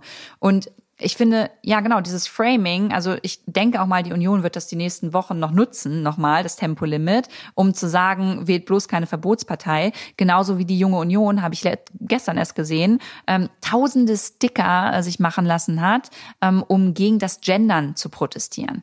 Und ich finde das so lächerlich, weil ich mir denke, ja, natürlich dürft und müsst ihr sagen, ähm, dass ihr sprechen möchtet, wie ihr wollt. Und das ist auch okay. Und ich finde es auch voll in Ordnung, wenn man sagt, ich möchte nicht gendern. Ich würde da niemals mit dem erhobenen Zeigefinger stehen und sagen, das ist richtig scheiße von dir, weil ich glaube, Sprache entwickelt sich weiter und irgendwann werden wir schon den Konsens finden, ob wir es nun so einführen oder nicht. Aber das als als Wahlkampf zu benutzen, weil man weiß, damit kann man Leute so triggern, ähm, dass man andere Parteien so schlecht dastehen lassen kann. Ja und das ist halt einfach, ja, aber das ist halt, das ist halt einfach nicht cool. Das wird der Verantwortung nicht gerecht, die eigentlich auch eine junge Union haben müsste, wenn es um eine Zukunft geht. Genau, aber das ist genau mein Punkt. Die wissen halt, damit kriegen sie Stimmen. Wenn sie sich hinstellen und sagen, die Grünen wollen uns das Fleisch verbieten, die SPD will uns das Schnellfahren verbieten und gemeinsam wollen sie mit den Linken, dass wir jetzt äh, komische Gendersternchen benutzen, dann holt es Leute ab. Leute da draußen denken sich, ja genau, die, was soll denn das hier, wir, was sollen wir denn noch alles für Einschränkungen und was darf man jetzt überhaupt noch machen und ich darf hier gar nichts mehr und das ist halt das Problem, wo wir halt auch einfach als Bürgerinnen gefragt sind. Wenn wir uns halt von solchen Parolen irgendwie beeindrucken lassen und die Parteien dann wählen, brauchen wir uns ja nicht wundern, dass sie das halt so machen und sich halt auf solche Kleinigkeiten kaprizieren, statt über die Themen zu reden, die wirklich wichtig sind. Aber, hält gerade die Uhr hoch, wir machen jetzt weiter mit der SPD. Ja, ich habe gerade geguckt, wir sind bei einer Stunde und haben S Union und SPD. Ich habe aber noch eine ähm, wichtige Sache. Es wird immer wieder über den Kohleausstieg geredet und auch gefragt, was passiert mit den Menschen, äh, die ihren Arbeitsplatz verlieren. Und da sagt die SPD, ähm, für ArbeitnehmerInnen aus klimaschädlichen Industrien fordern wir Weiter- und Fortbildungsmaßnahmen, damit diese in neue Berufsfelder äh, ja, eingearbeitet werden können ähm, fand ich einfach auch nochmal einen wichtigen Punkt, dass das auf jeden Fall schwarz auf weiß auch nochmal da drin steht, damit Menschen nicht vergessen werden, ähm, die eben ihren Job verlieren. So, und das muss man auch ganz klar ansprechen. Und ähm, wir hatten uns ja selber beide gleichzeitig gechallenged und gesagt, okay, lass noch mal gucken, was wir sonst noch für Punkte spannend finden aus den Wahlprogrammen. Ähm, die SPD sagt, dass Plattformen wie Google, Amazon oder Facebook, also Digitalunternehmen, ähm, einen angemessenen Beitrag zur Finanzierung des Gemeinwesens leisten müssen. Was jetzt genau dieser angemessene Beitrag bedeutet, sagen sie nicht. Aber das ist etwas, darüber haben wir, glaube ich, auch schon mal gesprochen, ähm, dass die viel zu gut dabei wegkommen. So ist also finde ich total in Ordnung, ähm, das nochmal hervorzuheben, weil mir das auch ein Anliegen ist. Ähm, dann sagen sie im Migrationsbereich, alle Migrantinnen sollen Anspruch auf Integrations- und Beteiligungsangebote ähm, gewährleistet bekommen. Ich finde, das muss ja eigentlich schon was sein, was jetzt schon stattfinden hey, wie, das sollte. Noch nicht? Ja, ist eigentlich schon traurig, dass es noch mal im Wahlprogramm ähm, ja. stehen muss. Ähm, aber auch da, das muss hier in Deutschland so umgesetzt werden, dass alle Menschen, die hierher kommen, sich auch integrieren können, ja, dass denen geholfen wird, so. Und dass dieses Narrativ von die Menschen, die hierher kommen, die wollen sich gar nicht integrieren, das ist ja Bullshit, so. Das, das haben wir ja auch, habe ich ja in meinem Buch auch besprochen, ähm, darüber reden wir.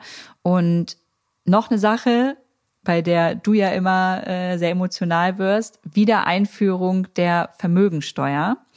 Sehr hohe Vermögen sollen mit einem Pro einem Prozent versteuert werden. Dabei lässt die SPD jedoch offen, was sie unter sehr hoch versteht. Also man weiß jetzt nicht, was ein sehr hohes Vermögen für die SPD bedeutet. Und dieses hohe Vermögen soll dann mit einem Prozent versteuert werden. Ja, sowas ähnliches steht bei den Grünen auch drin.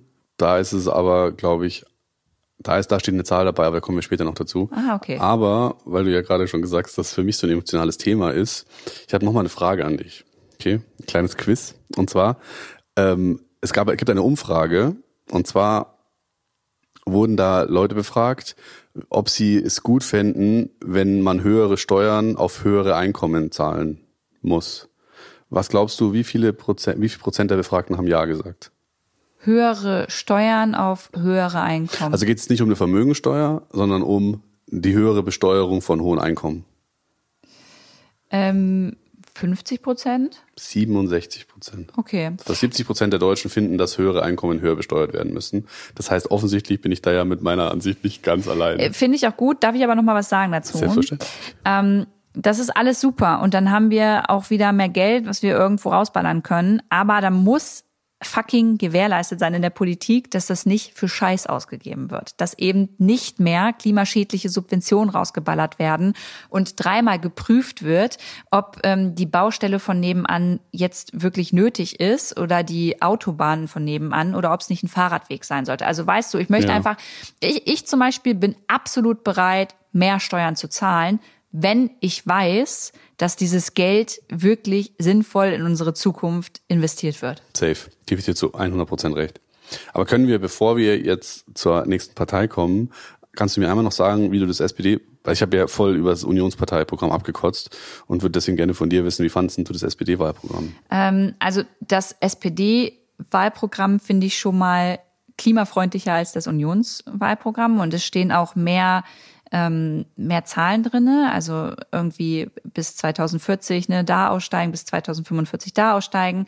Ähm, und ich finde es gut, dass sie diesen sozialen Aspekt mit reingenommen haben, also soziale Klimapolitik, weil das ist ein Punkt, auf den wir uns auch einstellen werden müssen.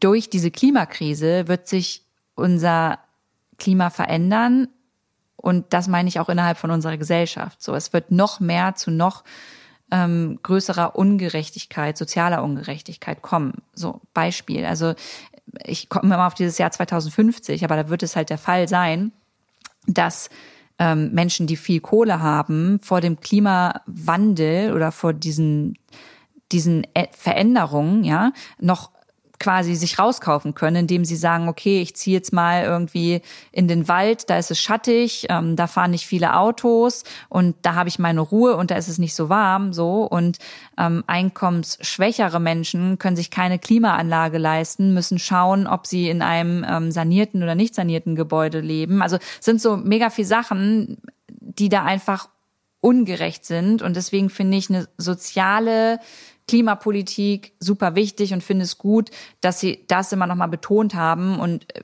so wie ich das jetzt rausgehört habe, findet das ja bei der Union gar nicht statt. Oder zu wenig. Ja, zu, wenig, wenig sagen Fall. wir zu ja. wenig. Ich frage mich halt nur bei der SPD so, stimmt, da, da stehen schon so Sachen drin wie äh, raus aus den, äh, also hier komplett erneuerbare Energien zu, zu dem und dem Datum. Nur ich frage mich halt dann voll oft an der Stelle so, aber wie? Wie wollt ihr das machen? Wie wollt ihr das finanzieren? Wie soll das alles gehen? Ja, genau, das, das hatten wir ja schon. Ja. Das, also da, klar, das ist, also das ist auf jeden Fall auch zu schwammig und ich weiß nicht, welche Programme du noch vorstellen wirst, beziehungsweise weiß nicht, was da drin steht. Aber bisher können wir eigentlich festhalten, dass weder Union noch SPD so wirklich klare Zielvorgaben und Maßnahmen in ihre Programme mit reingeschrieben haben, um, und das ist jetzt eine Mutmaßung von uns beiden, halt auch irgendwo ihre Wählergruppen nicht zu sehr zu äh, verschrecken. Und was man halt bei der SPD mal sagen muss, die sind in der Regierung gerade. Also das kommt mir an der, in der Debatte ab, ab und zu ein bisschen zu kurz. So, die SPD tut manchmal so, als wäre sie eine Oppositionspartei und stellt sich immer hin und sagt so, ja, wir hätten das ja alles gerne so anders gemacht, aber mit der Union ging das nicht. Und man darf halt nicht vergessen, Olaf Scholz ist fucking Vizekanzler. Der hätte auch was machen können jetzt in den vergangenen Jahren. Und da bin ich halt jetzt gespannt, was bei der SPD rauskommt, wenn sie dann tatsächlich nochmal in die Regierung kommt was davon, was sie verspricht, sie dann auch wirklich durchgesetzt bekommt. Weil in der aktuellen Regierung hat sie zwar Sachen durchgesetzt, die sie wollte, zum Beispiel den Mindestlohn oder die Erhöhung des Mindestlohns, aber die Props dafür hat eher die Union bekommen. Also Angela Merkel. Mhm. Aber ja, sei es drum. Vielen Dank für die SPD. Jetzt bin ich auf jeden Fall schlauer. Ja, und ich mache gleich nochmal weiter, ja, weil äh, wir, wir switchen jetzt in die Opposition und ähm, da fange ich mit der AfD an. Spannend. Äh, ja eigentlich jetzt gar nicht so spannend, weil so viel habe ich nicht zu erzählen, okay, wenn wir über Klimaschutz sprechen. Ähm, die AfD streitet schon mal in ihrem Wahlprogramm nicht die globale Erderwärmung ab. Das ist ja schon mal ein Fortschritt. Aber die AfD ist der Überzeugung, dass der Klimawandel nicht nur negative Folgen hat. Okay, so, das, was denn eine positive? Das, das führt sie, ähm, das führt sie an.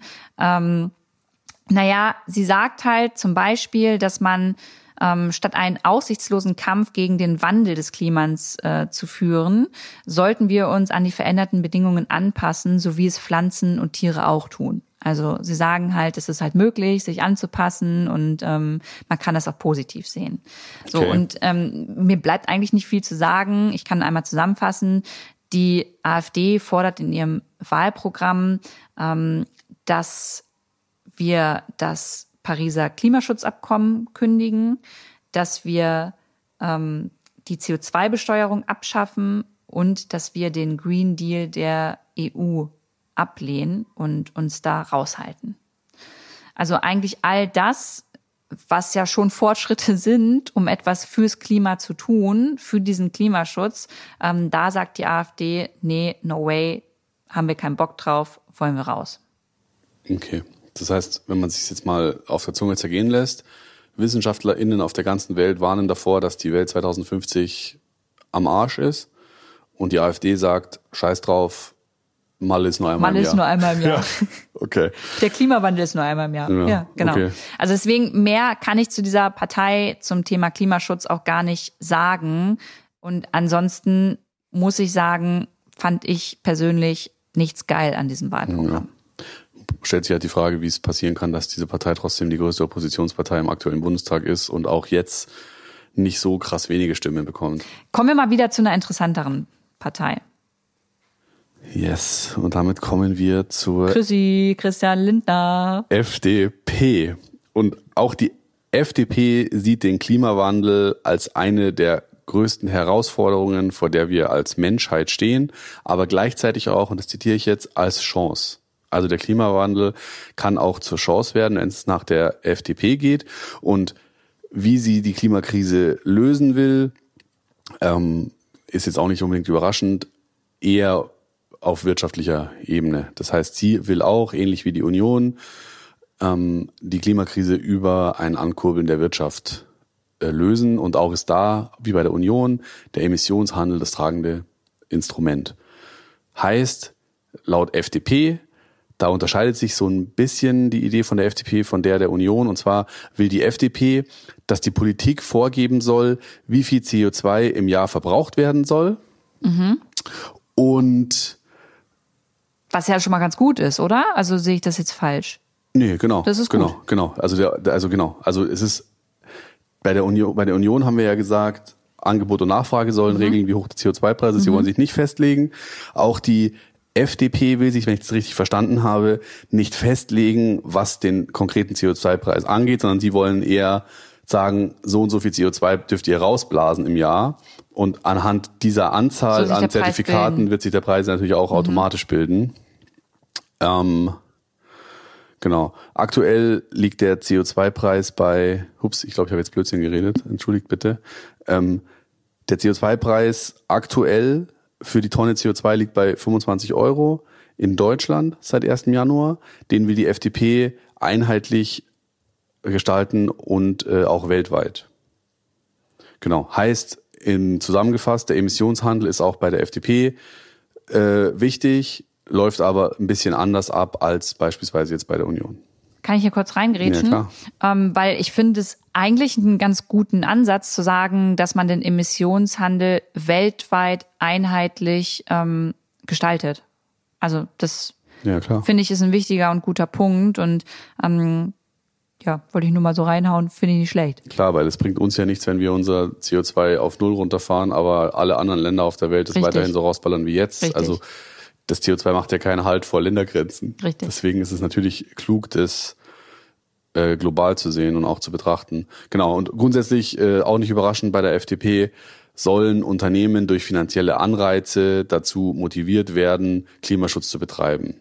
Das heißt, CO2-Ausstoß soll teurer werden und damit unattraktiv. Mhm. Und davon verspricht sich eben die FDP, dass klimafreundlichere Technologien wie zum Beispiel E-Motoren sich automatisch durchsetzen am Markt, weil sie halt dann günstiger werden. Mhm. Finde ich eigentlich relativ logisch. Mhm. Ähm, heißt, die FDP vertraut auf eine technologieoffene Verkehrspolitik und einen Ideenwettbewerb. Das heißt, weniger CO2 und äh, die Unternehmen machen es dann von selber, weil es sich dann einfach auch für sie lohnt.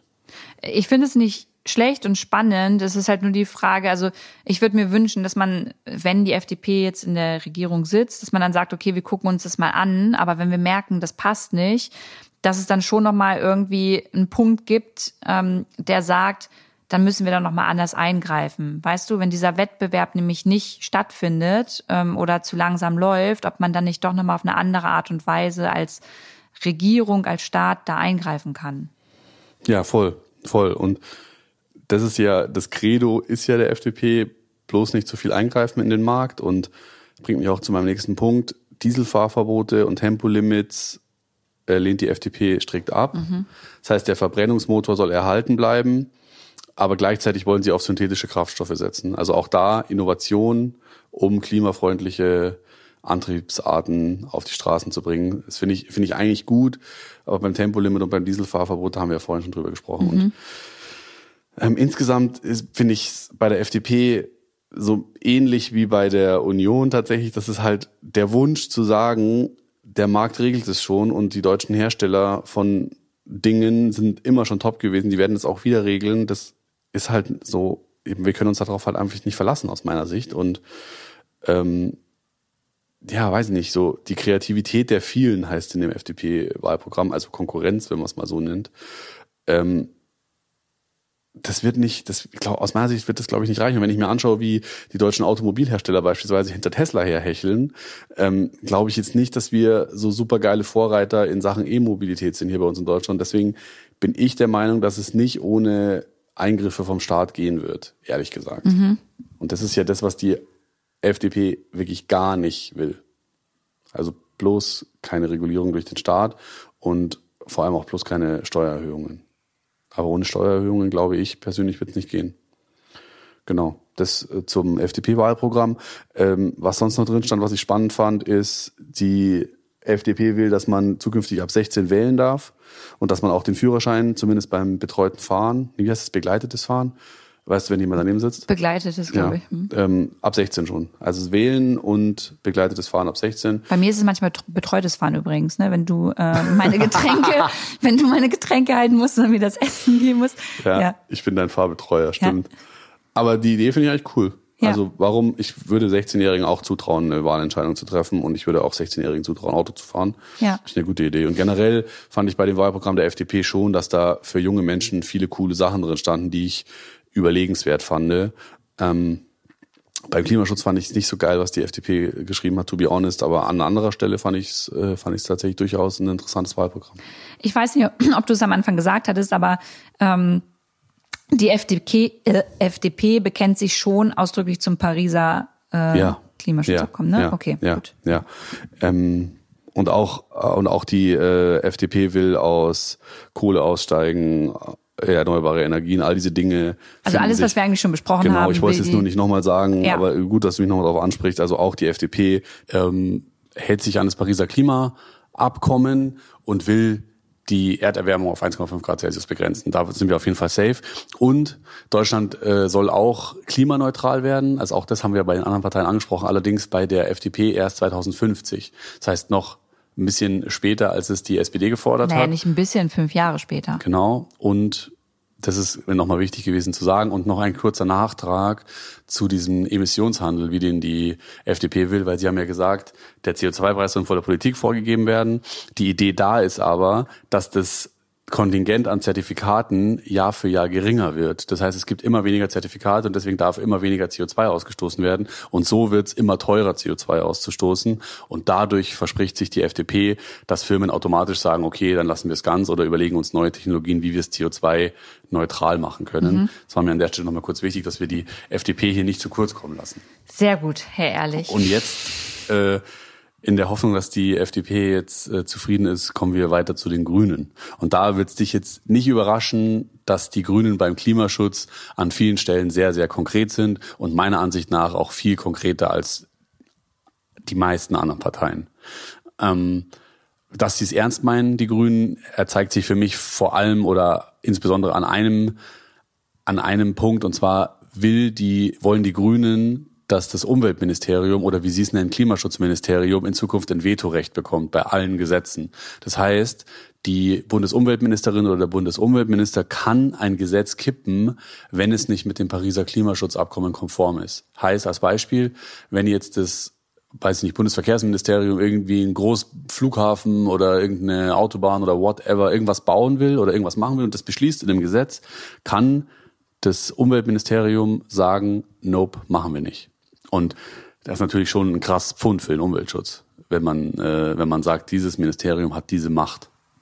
Das ist schon eine krasse Macht.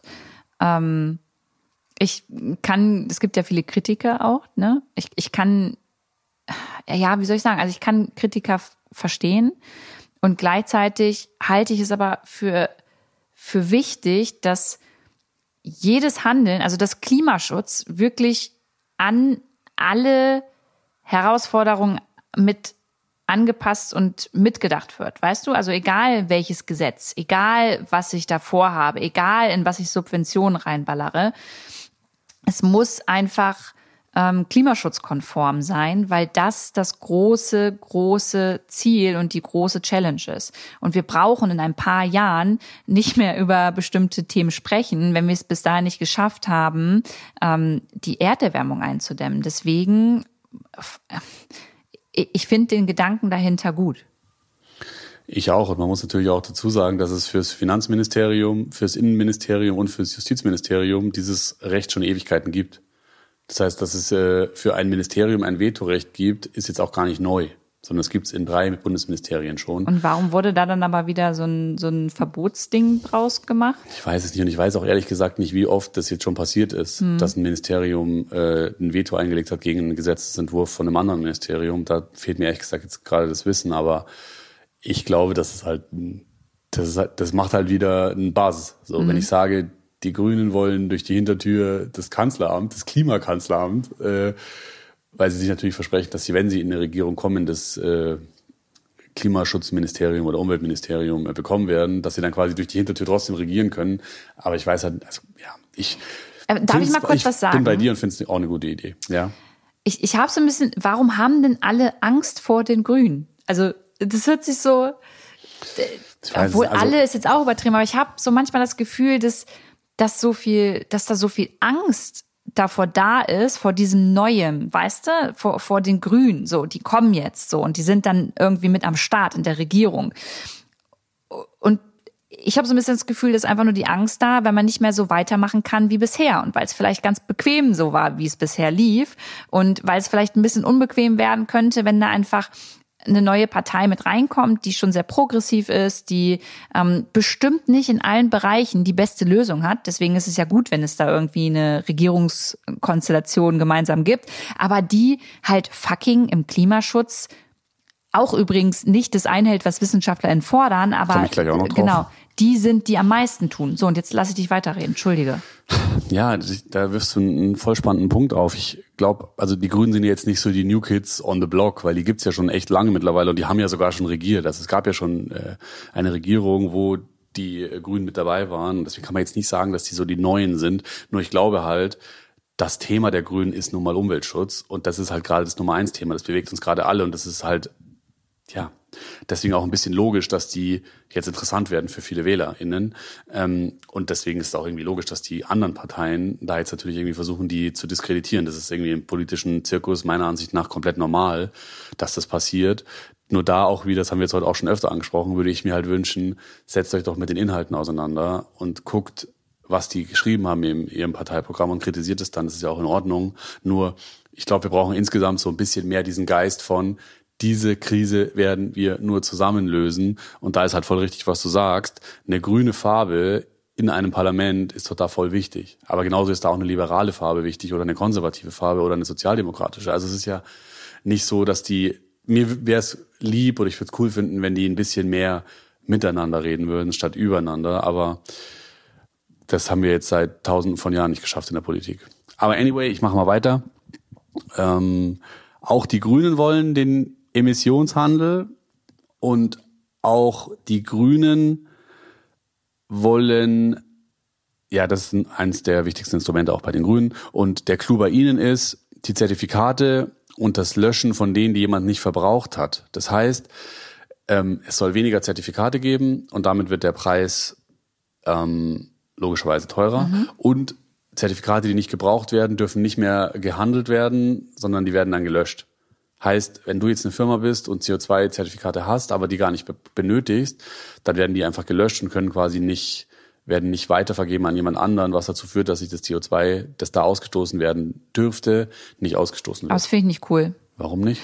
Ähm, also den Grundgedanken finde ich ganz gut, aber vielleicht würde ja dieses Zertifikat einer anderen Firma oder einem anderen Unternehmen halt noch helfen, die halt noch nicht so weit jetzt sind mit ähm, den, den klimaschonenden Technologien und die dann halt einfach, um auch weiter zu wirtschaften, halt so ein Zertifikat nochmal gut gebräuchten können, gebrauchen können, weil sie halt vielleicht ein bisschen länger brauchen als das andere Unternehmen. Also die komplett zu löschen, halte ich für, also finde ich nicht gut. Ich, ich würde das dann trotzdem wollen, dass das weiter verkauft werden kann an ein Unternehmen, das vielleicht noch nicht so weit ist.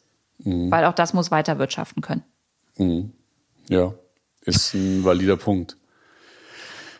Ähm ja, ich, ich bin ehrlich, ich bin, was den, diesen Zertifikathandel angeht, das ist wirklich super komplex und ich bin da ehrlich gesagt auch kein Experte. Das heißt, an alle da draußen, wenn ihr euch dafür interessiert, guckt euch das bitte nochmal detaillierter mhm. an und lest euch da auch nochmal die äh, wissenschaftliche Texte dazu durch, weil Lou und Markus sind beide keine Wirtschaftsweisen. Und es ist ja theoretisch nur ein Gespräch unter uns genau, so, ne? Genau. Und ihr hört ja einfach nur zu. Ihr das könnt heißt, uns dann belehren genau, danach. Bitte nicht Fakten checken, checken, was wir hier sabbeln gerade, aber ich denke, you get the idea. Auch die Grünen wollen mit Zertifikaten handeln und dadurch erreichen, dass insgesamt der CO2-Ausstoß mhm. für Unternehmen unattraktiv mhm. wird. Da glaube ich, können wir uns darauf einigen. Mhm. Und die Grünen wollen einen Festpreis für die Tonne CO2. Und zwar soll der ab 2023 auf 60 Euro steigen. Aktuell liegt er bei um die 25 Euro. Das habe ich ja vorhin bei der FDP schon gesagt. Ähm, und weiter geht's mit konkreten Zielen. Also, Spätestens 2035 sollen wir unsere komplette Energie aus Erneuerbaren gewinnen. Damit früher als alle anderen, über die wir bisher gesprochen haben, glaube ich. Ähm, und wie sie das konkret machen wollen, es sollen in den nächsten vier Jahren eine Million neue Solaranlagen auf deutschen Dächern entstehen. Ah, also die also haben das eine ist Zahl. ja eine sehr die konkrete eine, Zahl. Ja. Innerhalb von vier Jahren eine Million neue Solaranlagen auf Dächern. Und irgendwann sollen für alle Neubauten ein Solardach Pflicht werden. Das ist ja auch voll spannend. Ich mir denke, okay, wenn du eh ein Haus baust, dann mach doch einfach eine Solaranlage drauf. Fertig. Finde ich äh, einen spannenden Punkt. Kriegt man davon Unterstützung vom Staat, ist dann die Frage. Weil äh, ich meine. meine. jetzt schon, oder? Ja, aber ich finde, das ist auch wieder so, wir sagen jetzt hier so salopp, ja, wenn du dir eh ein Haus baust, dann machst du halt noch eine Solaranlage. Aber gut, vielleicht scheitert es halt an den 10.000 bis 20.000 Euro für die Solaranlage. Stimmt, aber auch jetzt, wenn du eine Solaranlage baust, kriegst du ja schon Subventionen. Ja, stimmt. Also da steht jetzt nichts konkret dazu drin, wie sie das finanzieren Ja, wollen. okay. Das ist natürlich auch äh, was, was man kritisieren kann. Äh, wie es jetzt genau geht, weiß Okay. Mhm. ich tatsächlich auch nicht. Aber drin steht im äh, Wahlprogramm auf jeden Fall, dass die dass das auf jedem, auf jedem Neubau ein Solardach Okay, sein muss. gut. Dann Kohleausstieg soll schon 2030 vonstatten gehen, also deutlich früher als bei den ganzen anderen Parteien. Und was haben wir noch? Auch die Mobilität soll grüner werden. Kurzstreckenflüge, auch ein ziemliches Trigger-Thema, sollen ab 2030 überflüssig werden. Heißt, wie soll es gehen? Bahn soll massiv ausgebaut werden.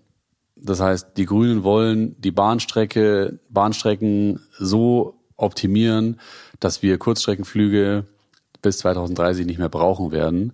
Steht aber nicht drin, dass sie verboten werden sollen. Das muss man ausdrücklich nochmal dazu sagen, sondern sie sollen nicht mehr gebraucht werden. Dann bis 2030 soll es nur noch emissionsfreie Autos geben. Äh, Finde ich auch krass. Also weil 2030 ist ist, halt ja echt bald. schon bald, genau. Das heißt, die ganzen Autohersteller müssen sich halt krass strecken, wenn sie bis 2030 es hinkriegen wollen, dass wir nur noch CO2-neutrale Autos auf den Straßen haben. Was ich, also ich fände es schön, wenn es klappen würde, aber ich bin manchmal bei den Grünen manchmal nicht so sicher, ob das wirklich realistisch ist, ehrlich gesagt. Aber schön wär's. Und wenn wir noch mal kurz über die Autos sprechen, die schon auf der Straße sind, da wollen sie ein sogenanntes Bonus-Malus-System einführen. Das heißt vereinfacht, klimafreundliche Autos sollen billiger werden und klimaschädliche teurer. Heißt, was Steuer angeht, äh, Haltungskosten, pipapo. Okay, ja, das finde ich jetzt gar nicht so schlecht. Nee, finde ich auch nicht.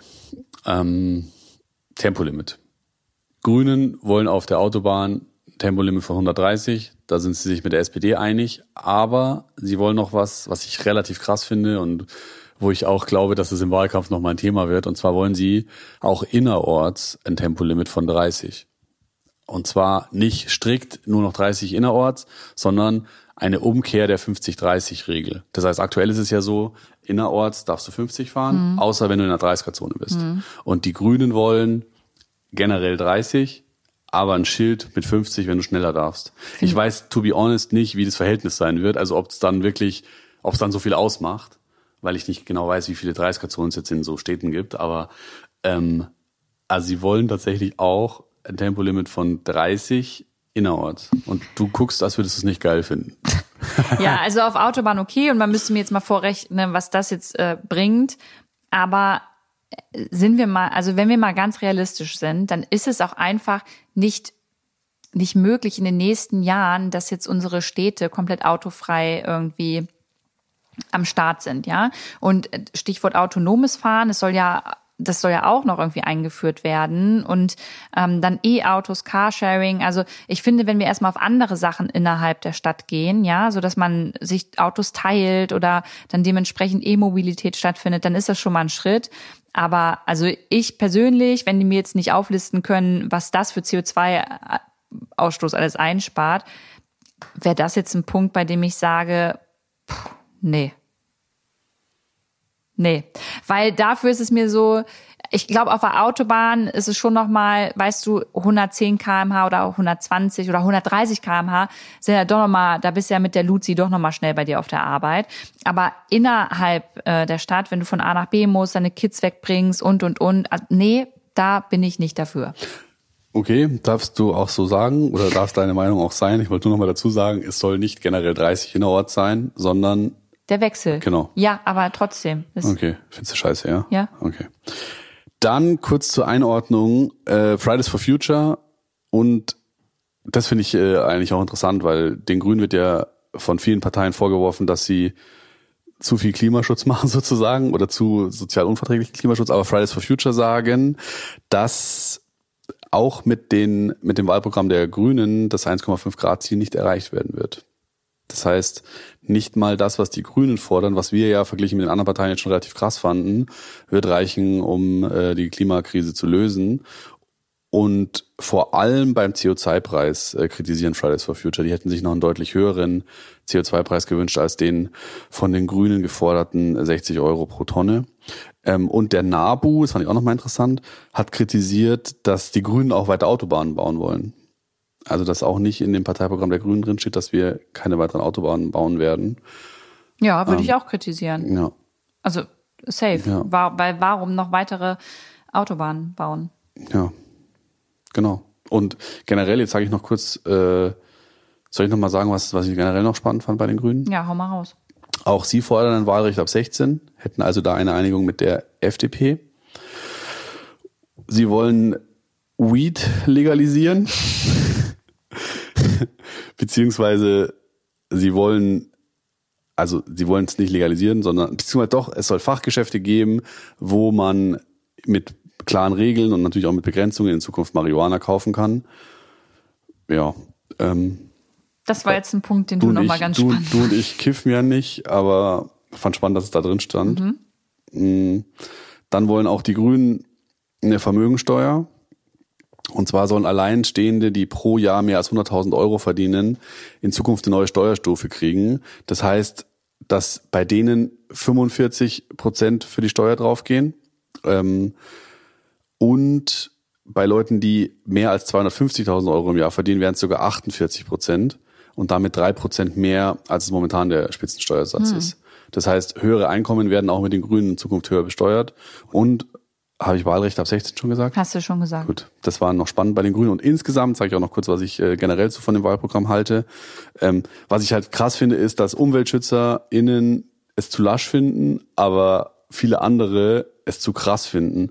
Und was ich auch bemerkenswert finde, ist, dass ich, das habe ich gestern, das steht jetzt nicht in meinem Skript, aber das habe ich gestern bei Maybrit Illner mir gedacht, weil da war ja dieser Wirtschaftsweise und dass der halt zu den Ideen der Grünen gesagt hat, dass das eine kluge Idee ist. Also dass es zum Beispiel klug ist, diese Schuldenbremse, von der wir vorhin gesprochen haben, auszusetzen bei infrastrukturellen wichtigen äh, zur Umgestaltung unserer Gesellschaft notwendigen Maßnahmen, dass dann ein Wirtschaftsweiser sagt so, hey, ihr Grünen, das ist eine gute Idee. Das zeigt mir, die Grünen sind halt gar nicht nur eine Klimaschutzpartei, sondern die haben auch Ideen in anderen Bereichen, die wichtig sind. Über die sprechen wir jetzt heute hier nicht, weil es ums Klima gehen soll.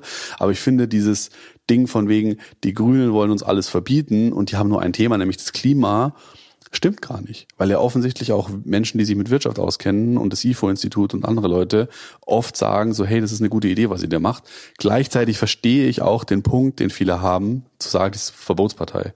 So, man darf nur noch 30 jetzt innerorts fahren zum Beispiel.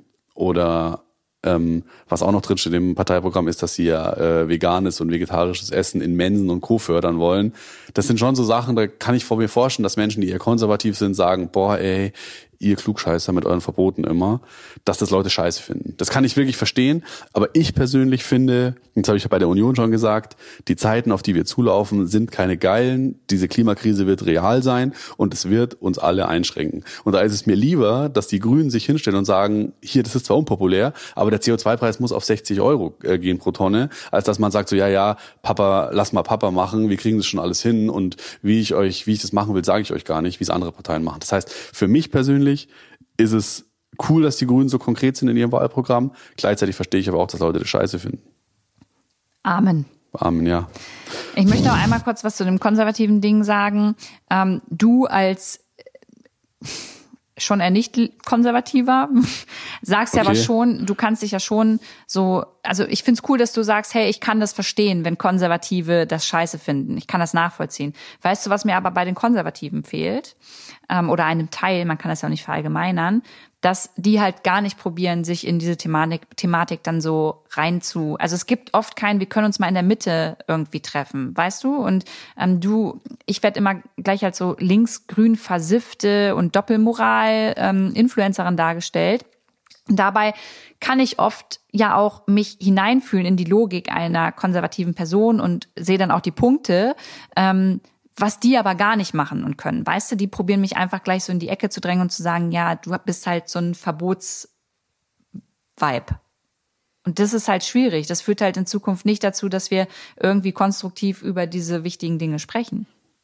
Ja, voll. Hast du vollkommen recht. Ich weiß leider nicht, warum das so ist. Und ich würde mir auch wünschen, dass man an vielen Punkten öfter aufeinander zugeht und irgendwie miteinander spricht und gemeinsam nach Lösungen sucht. Aber das Ding ist ja, die müssen das ja. Weil diese Parteien, über die wir jetzt gerade sprechen, werden die sein, die die Regierung stellen werden. Und es werden auch die sein, die im Bundestag sitzen werden. Das heißt, die müssen sich in Zukunft zusammenraufen. Und dann werden wir halt sehen. Also nichts von den Dingen, die jetzt hier in diesem Wahlprogramm stehen, wird ja für bare Münze so umgesetzt werden. Beziehungsweise dann muss es ja sowieso irgendwie Kompromisse geben. Und deswegen bin ich super gespannt, was dann da für ein, für ein Koalitionsvertrag rauskommt. Aber ich kann nur für mich sagen, ich finde das Wahlprogramm der Grünen echt gut.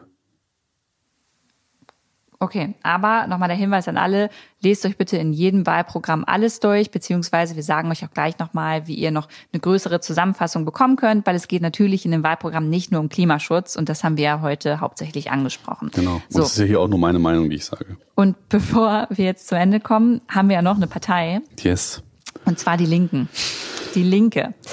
Die Linke ähm, hat auf jeden Fall auch ordentlich schon was stehen zum Thema Klimaschutz und sagt, dass äh, dieser nur funktionieren kann, wenn er auch sozialverträgliche ähm, Maßnahmen umsetzt. Also ähnlich eigentlich, wie es die SPD schon gesagt hat. Ähm, die Linke spricht sich für Klimaneutralität bis 2035 aus und möchte den Kohleausstieg bis 2030. Ein Punkt, den ich ganz spannend fand, Ihnen ist der Ausbau äh, der Bahn und des öffentlichen Nahverkehrs auf dem Land ganz wichtig. Ähm, was wieder so ein bisschen dann da reinspielt, dass sie sagt, okay, es müssen sozialverträgliche Maßnahmen umgesetzt werden, weil man schon in den ländlichen Regionen, und ich komme aus einer ländlichen Region, ähm, immer noch sieht, da fährt ein Bus vielleicht einmal am Tag beziehungsweise fast gar nicht mehr.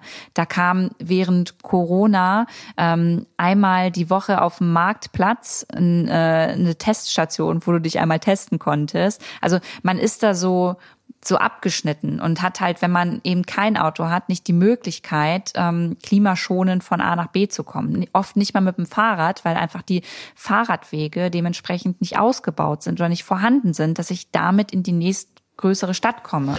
Darf ich dazu ganz kurz einhaken, ja? weil wir doch gerade darüber gesprochen haben, dass eher konservative Menschen manchmal nicht so richtig verstehen, was eher ja. linkere Menschen sagen. Und ja. das ist voll das gute Beispiel, finde ich. Wenn ich irgendwo sitze im Kaff und nicht mal in eine Stadt komme zum Einkaufen, interessiert mich wahrscheinlich nicht, ob die Grünen jetzt einführen wollen, dass es in der Mensa einmal in der Woche kein Fleisch gibt oder whatever. Ja. Oder dass wir jetzt gendern oder also wisst ihr, weißt du, was ich meine? Das mhm. ist so, ich glaube, Menschen, die wirklich auf dem Land leben, die haben einfach andere Sorgen und die wollen einfach nicht übers Gendern reden. Und deswegen ist es ja so unredlich, dass das zu so einem Wahlkampfthema äh, hochgejazzt wird. Mhm. Ja, wollte ich nur sagen. Entschuldigung, dass ich unterbrochen ist habe. Ist gar kein Problem. Äh, ich komme zum nächsten Punkt und zwar zum Emissionshandel. Den haben wir jetzt schon in allen Parteien irgendwie besprochen. Ähm, die Linke lehnt den Emissionshandel als Leitinstrument im Klimaschutz ab. Also sie sagt, alles klar, Leute, wir setzen lieber auf klare Vorgaben für Unternehmen. Und den Punkt ähm, finde ich überhaupt nicht gut. Ich finde den Emissionshandel sinnig und stimmig, je nachdem, wie er dann umgesetzt wird. Und man kann ja zusätzlich trotzdem auch den Unternehmen klare Vorgaben machen, wenn es nicht funktioniert. Aber den, ähm, ähm, also im Vornherein halt schon irgendwie abzulehnen, finde ich nicht gut und finde ich auch schwierig. Ähm, komme aber später nochmal dazu, was ich generell so von den Punkten ähm, halte im, im, im Wahlprogramm. Darf ich dazu kurz was fragen? Ja. Ich weiß nicht, ob du das jetzt weißt, aber gibt es einen haben die einen CO2-Preis? das weiß ich nicht. Das kannst du ja vielleicht in der Zeit, in der ich jetzt gleich die anderen Punkte erstmal sage, kurz nochmal raussuchen. Ja, das mache ich. Aber grundsätzlich äh, wissen wir, klare Vorgaben für Unternehmen heißt ja wahrscheinlich, dass äh, irgendwas reguliert wird. Aber ich gucke es mal nach. Da mache ich schon mal weiter. Und zwar ähm, sagt auch die Linke, dass es ein Tempolimit auf Autobahnen geben soll. Und zwar von 120 kmh die Stunde. Auf Landstraßen, also sie gehen nochmal weiter, sagen, auf Landstraßen ähm, dürfen wir nur noch 80 fahren. Und innerorts soll es eine Regelgeschwindigkeit von 30 kmh geben. Ähm, ansonsten unterstützt die Linkspartei auf jeden Fall das Aus für Verbrennungsmotoren bis spätestens 2030 und lehnt generelle Kaufprämien für Autos ab. Ähm, E-Mobilität will sie aber fördern, beschränkt sich da allerdings auf den öffentlichen Verkehr, also auf Straßenbahnzüge oder Busse. Finde ich persönlich auch wieder ein bisschen too much, muss ich sagen, weil, wie wir schon gesagt haben, wenn einfach auf dem Land oder in manchen Gegenden eben dieser Nahverkehr nicht richtig gut ausgebaut ist, dann kann ich mich als Familie nicht auf, ähm, auf diese Art äh, des, des Transportes und des, ähm, ja, des durch die Welt Reisens halt verlassen und brauche ja ein Auto. So. Und wenn die Linke dann sagt, alles klar, aber für E-Autos gibt es keine Kaufprämie, also das ist halt oh, so ein bisschen widersprüchlich. Ich finde es nicht cool, den Ansatz, muss ich sagen, ist mir ein bisschen too much. Ähm, dann Flugverkehr, hast du vorhin auch schon angesprochen. Der innerdeutsche und innereuropäische Flugverkehr soll so weit wie möglich auf die Schiene verlagert werden. Kurzstreckenflüge unter 500 Kilometer will die Linke verbieten.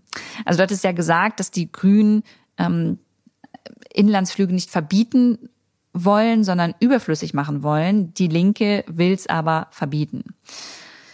Und allgemein würde ich, also wenn du den CO2-Preis gefunden hast, ich weiß, du guckst gerade immer noch. ich bin immer noch am aber ich höre dir zu.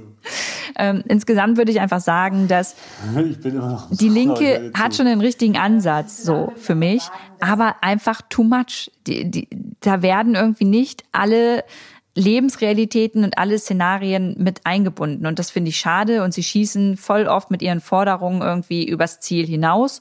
Und ähm, ja, deswegen glaube ich, dass sie eher dazu führen, dass Klimaschutz halt eher abschreckt und nicht dazu führt, dass man dann wirklich etwas umsetzt, was ähm, dann auch dementsprechend etwas bringen kann. So, und dann hast du ja gesagt, ich soll noch mal nach weiteren Punkten gucken. Und ich habe noch mal drei Sachen aus dem Wahlprogramm herausgesucht.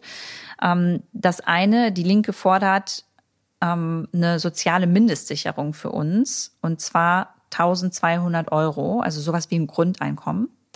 Ähm, darüber haben wir ja auch schon mal gesprochen. Und an sich finde ich den Ansatz interessant.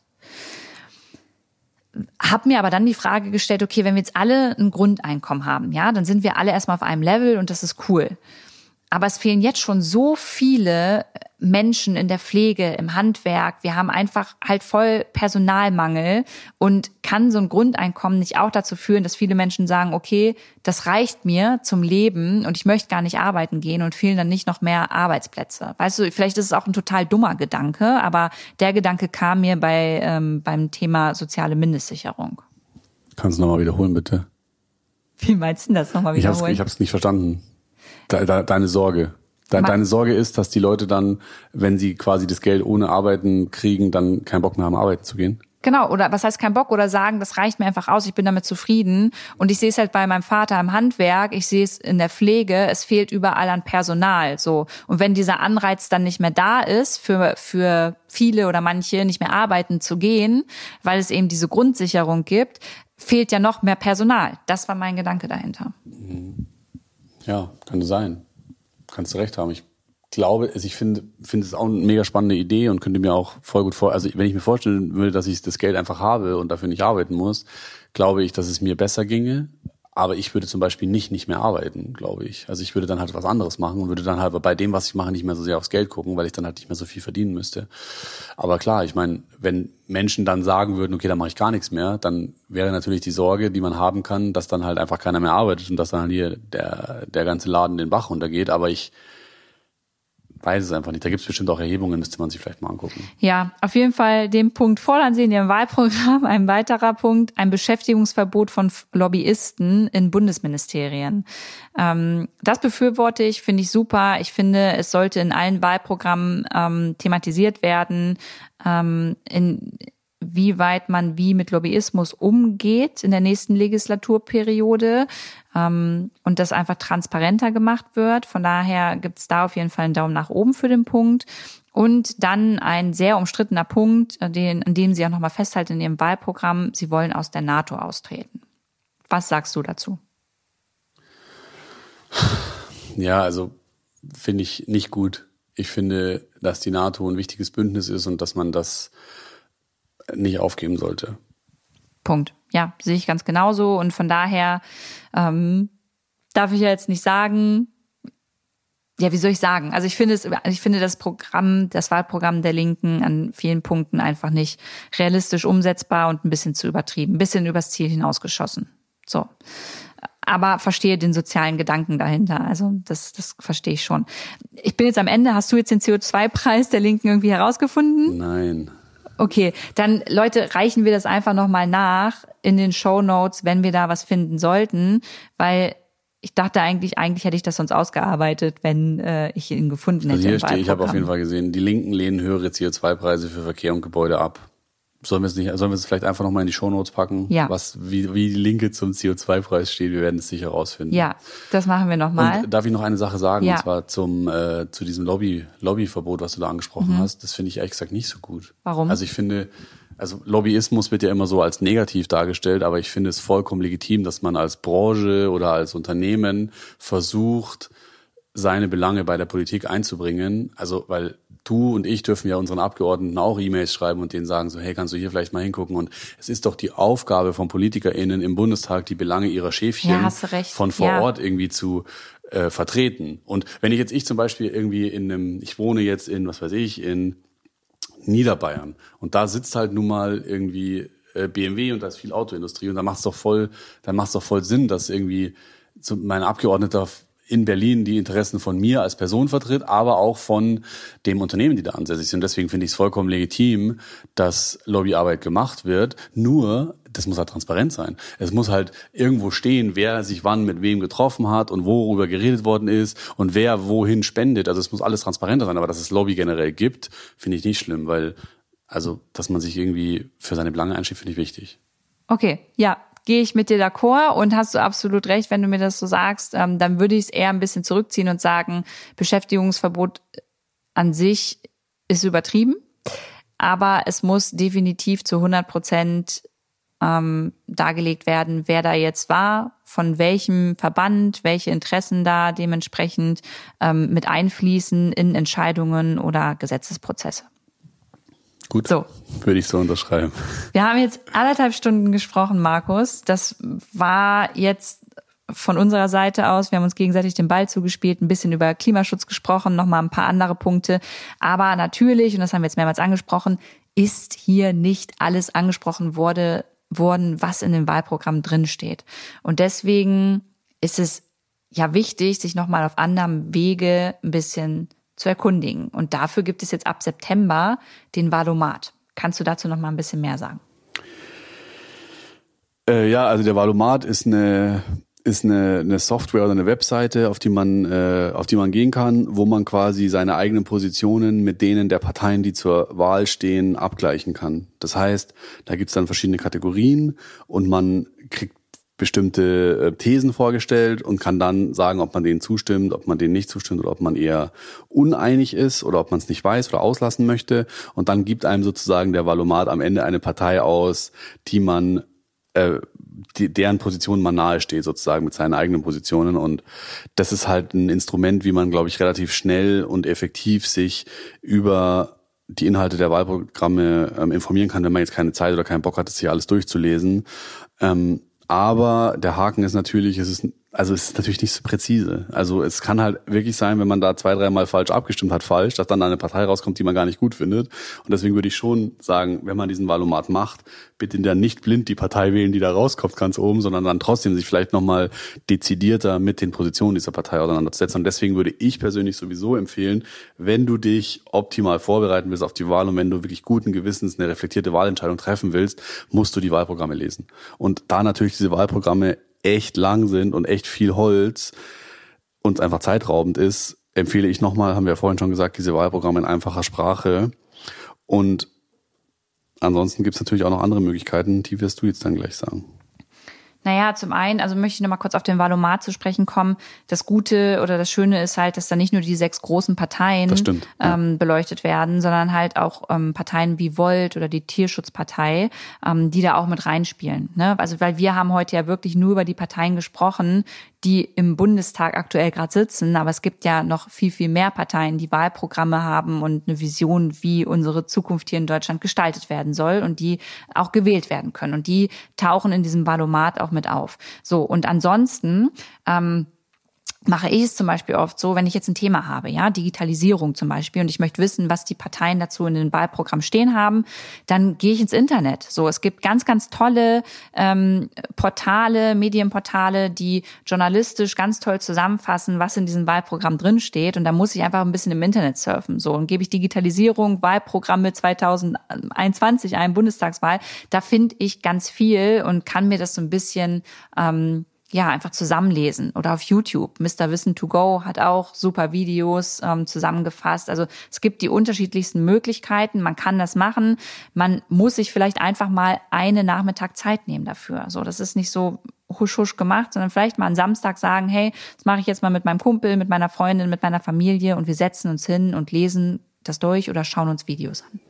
Voll. Und was man was man noch als nächsten Punkt dazu nennen könnte, ist natürlich sich mit Leuten, die einem nahestehen, austauschen. Also bei uns ist es ja voll so, also ich kann für mich sagen, dass du mir total hilfst. Also indem ich mich mit dir über diese Themen austausche und unterhalte, lerne ich halt jeden Tag voll viel dazu und habe das Gefühl, dass ich viel, viel ähm, fundierter informiert bin als jetzt ohne dich. Und deswegen kann ich euch da draußen nur raten, sucht euch Freunde, sprecht mit eurer Familie und tauscht euch einfach drüber aus. Und was man natürlich auch machen kann, ist, ich meine, die ganzen PolitikerInnen tingeln gerade durchs ganze Land. Ihr könnt da einfach hingehen. Also ihr könnt, wenn ihr Bock habt, Olaf Scholz, Annalena Baerbock und Armin Laschet treffen, wenn ihr auf eine Veranstaltung geht, wo die halt in eurer Region gerade sind. Und dann könnt ihr denen auch Fragen stellen. Und natürlich könnt ihr auch euren Abgeordneten, die jetzt schon für euch im Bundestag sitzen, eine E-Mail schreiben, die anrufen, die fragen. Ähm, und ich glaube, das ist total wichtig, weil viele Leute da draußen denken immer so, ah ja, Politik, scheiß drauf, es interessiert mich nicht die da oben, die machen doch eh alle ihr Ding und es betrifft mich alles nicht. Aber der Punkt ist, es betrifft uns alle extrem. Und zwar diese Wahl, wir haben es vorhin schon gesagt, ist so entscheidend für unsere Zukunft, dass es einfach super wichtig ist und dass wir uns, eigentlich können wir es uns nicht leisten, dazu keine Meinung zu haben. Und deswegen können wir es uns auch nicht leisten, nicht wählen zu gehen. Und deswegen finde ich, es ist voll, voll, voll wichtig, dass ihr euch austauscht mit euren Lieben und drüber redet, äh, wen man wählt, warum man den wählt und auch vielleicht äh, mal mit Blick auf äh, die Altersstruktur in unserer Gesellschaft und auch mal gucken, ähm, was macht denn meine Oma? Wen wählt denn meine Oma? Wen wählt denn meine Mama? Ähm, um da nochmal drauf zu sensibilisieren, hey, du wählst hier nicht nur für dich, sondern auch für mich, weil ich muss hier noch ein bisschen länger auf dem Planeten leben wie du und deswegen äh, wäre mir nochmal der Appell wichtig, bevor wir jetzt hier gleich äh, Schluss machen, geht bitte wählen und macht euch bitte vorher Gedanken darüber, wen ihr wählt, weil es ist eine wirklich wichtige Wahl. Und ich habe nichts mehr hinzuzufügen. Ich glaube, das waren schöne Schlussworte, Markus Ehrlich. Ich freue mich riesig, dass wir heute dieses Gespräch hier zusammen geführt haben. Ähm, genau, also ich glaube, wir haben es jetzt tausendmal gesagt. Erkundigt euch nochmal ähm, selber, checkt nochmal die Fakten. Ähm, und wir hoffen, dass euch das Gespräch irgendwie gefallen hat. Und jetzt wisst ihr mal, wie wir am Küchentisch miteinander sprechen. Und da äh, sind wir manchmal auch in hitzigen Diskussionen miteinander unterwegs und sind uns nicht immer einig. Und das ist auch mal völlig in Ordnung, ähm, herauszufinden, dass man sich letztendlich einig ist, dass man sich uneinig ist. In diesem Sinne. Vielen Dank fürs Zuhören. Macht's gut. Tschüss. Wir hoffen, die Folge hat euch gefallen und hat euch auch etwas gebracht. Und äh, zum Schluss möchte ich noch einmal ganz kurz Werbung dalassen, nämlich für mein eigenes Buch wir, weil nicht egal sein darf, was morgen ist. Das könnt ihr inzwischen vorbestellen auf meiner Website luisadellert.com. Ich hau euch das auch nochmal in die Show Notes. Und für alle, die noch nicht wissen, um was es in dem Buch geht, ich probiere es mal ganz kurz zu halten. Ich habe eine digitale Deutschlandreise gemacht und saß an den unterschiedlichsten Küchentischen und habe Menschen zugehört. Menschen, die Herausforderungen in ihrem eigenen Leben haben, Menschen, die ja in einer anderen Lebensrealität leben und das finde ich ganz, ganz wichtig, dass ich das getan habe, um mir auch meine eigene Meinung zu unterschiedlichen Themen bilden zu können. Denn ich finde, eine vorurteilsfreie Meinung kann man sich erst bilden, wenn man nicht nur über Menschen, sondern mit ihnen spricht und gleichzeitig auch weiß, was ist der Status quo. Und um den geht es in den unterschiedlichsten Themenkomplexen in diesem Buch, nämlich von Feminismus über Klimakrise bis hin zu digitaler Gewalt, Migration und Rassismus. Ähm, um diesen Status quo geht's da eben auch. Also es kommen immer die Geschichten der Menschen ähm, zu Wort und danach gibt es einen Status quo. Und wenn ihr Bock habt, dann bestellt es euch gerne vor. Das ist ab 14. September dann erhältlich und ich freue mich riesig, mich mit euch danach über das Buch austauschen zu können und freue mich total, wenn an eurem Küchentisch bei euren Gesprächen mit Papa, Mama, der Tante, Opa, Freundin, Freund, Kumpel, ähm, wenn da nicht nur über Menschen gesprochen wird, sondern quasi auch mit ihnen.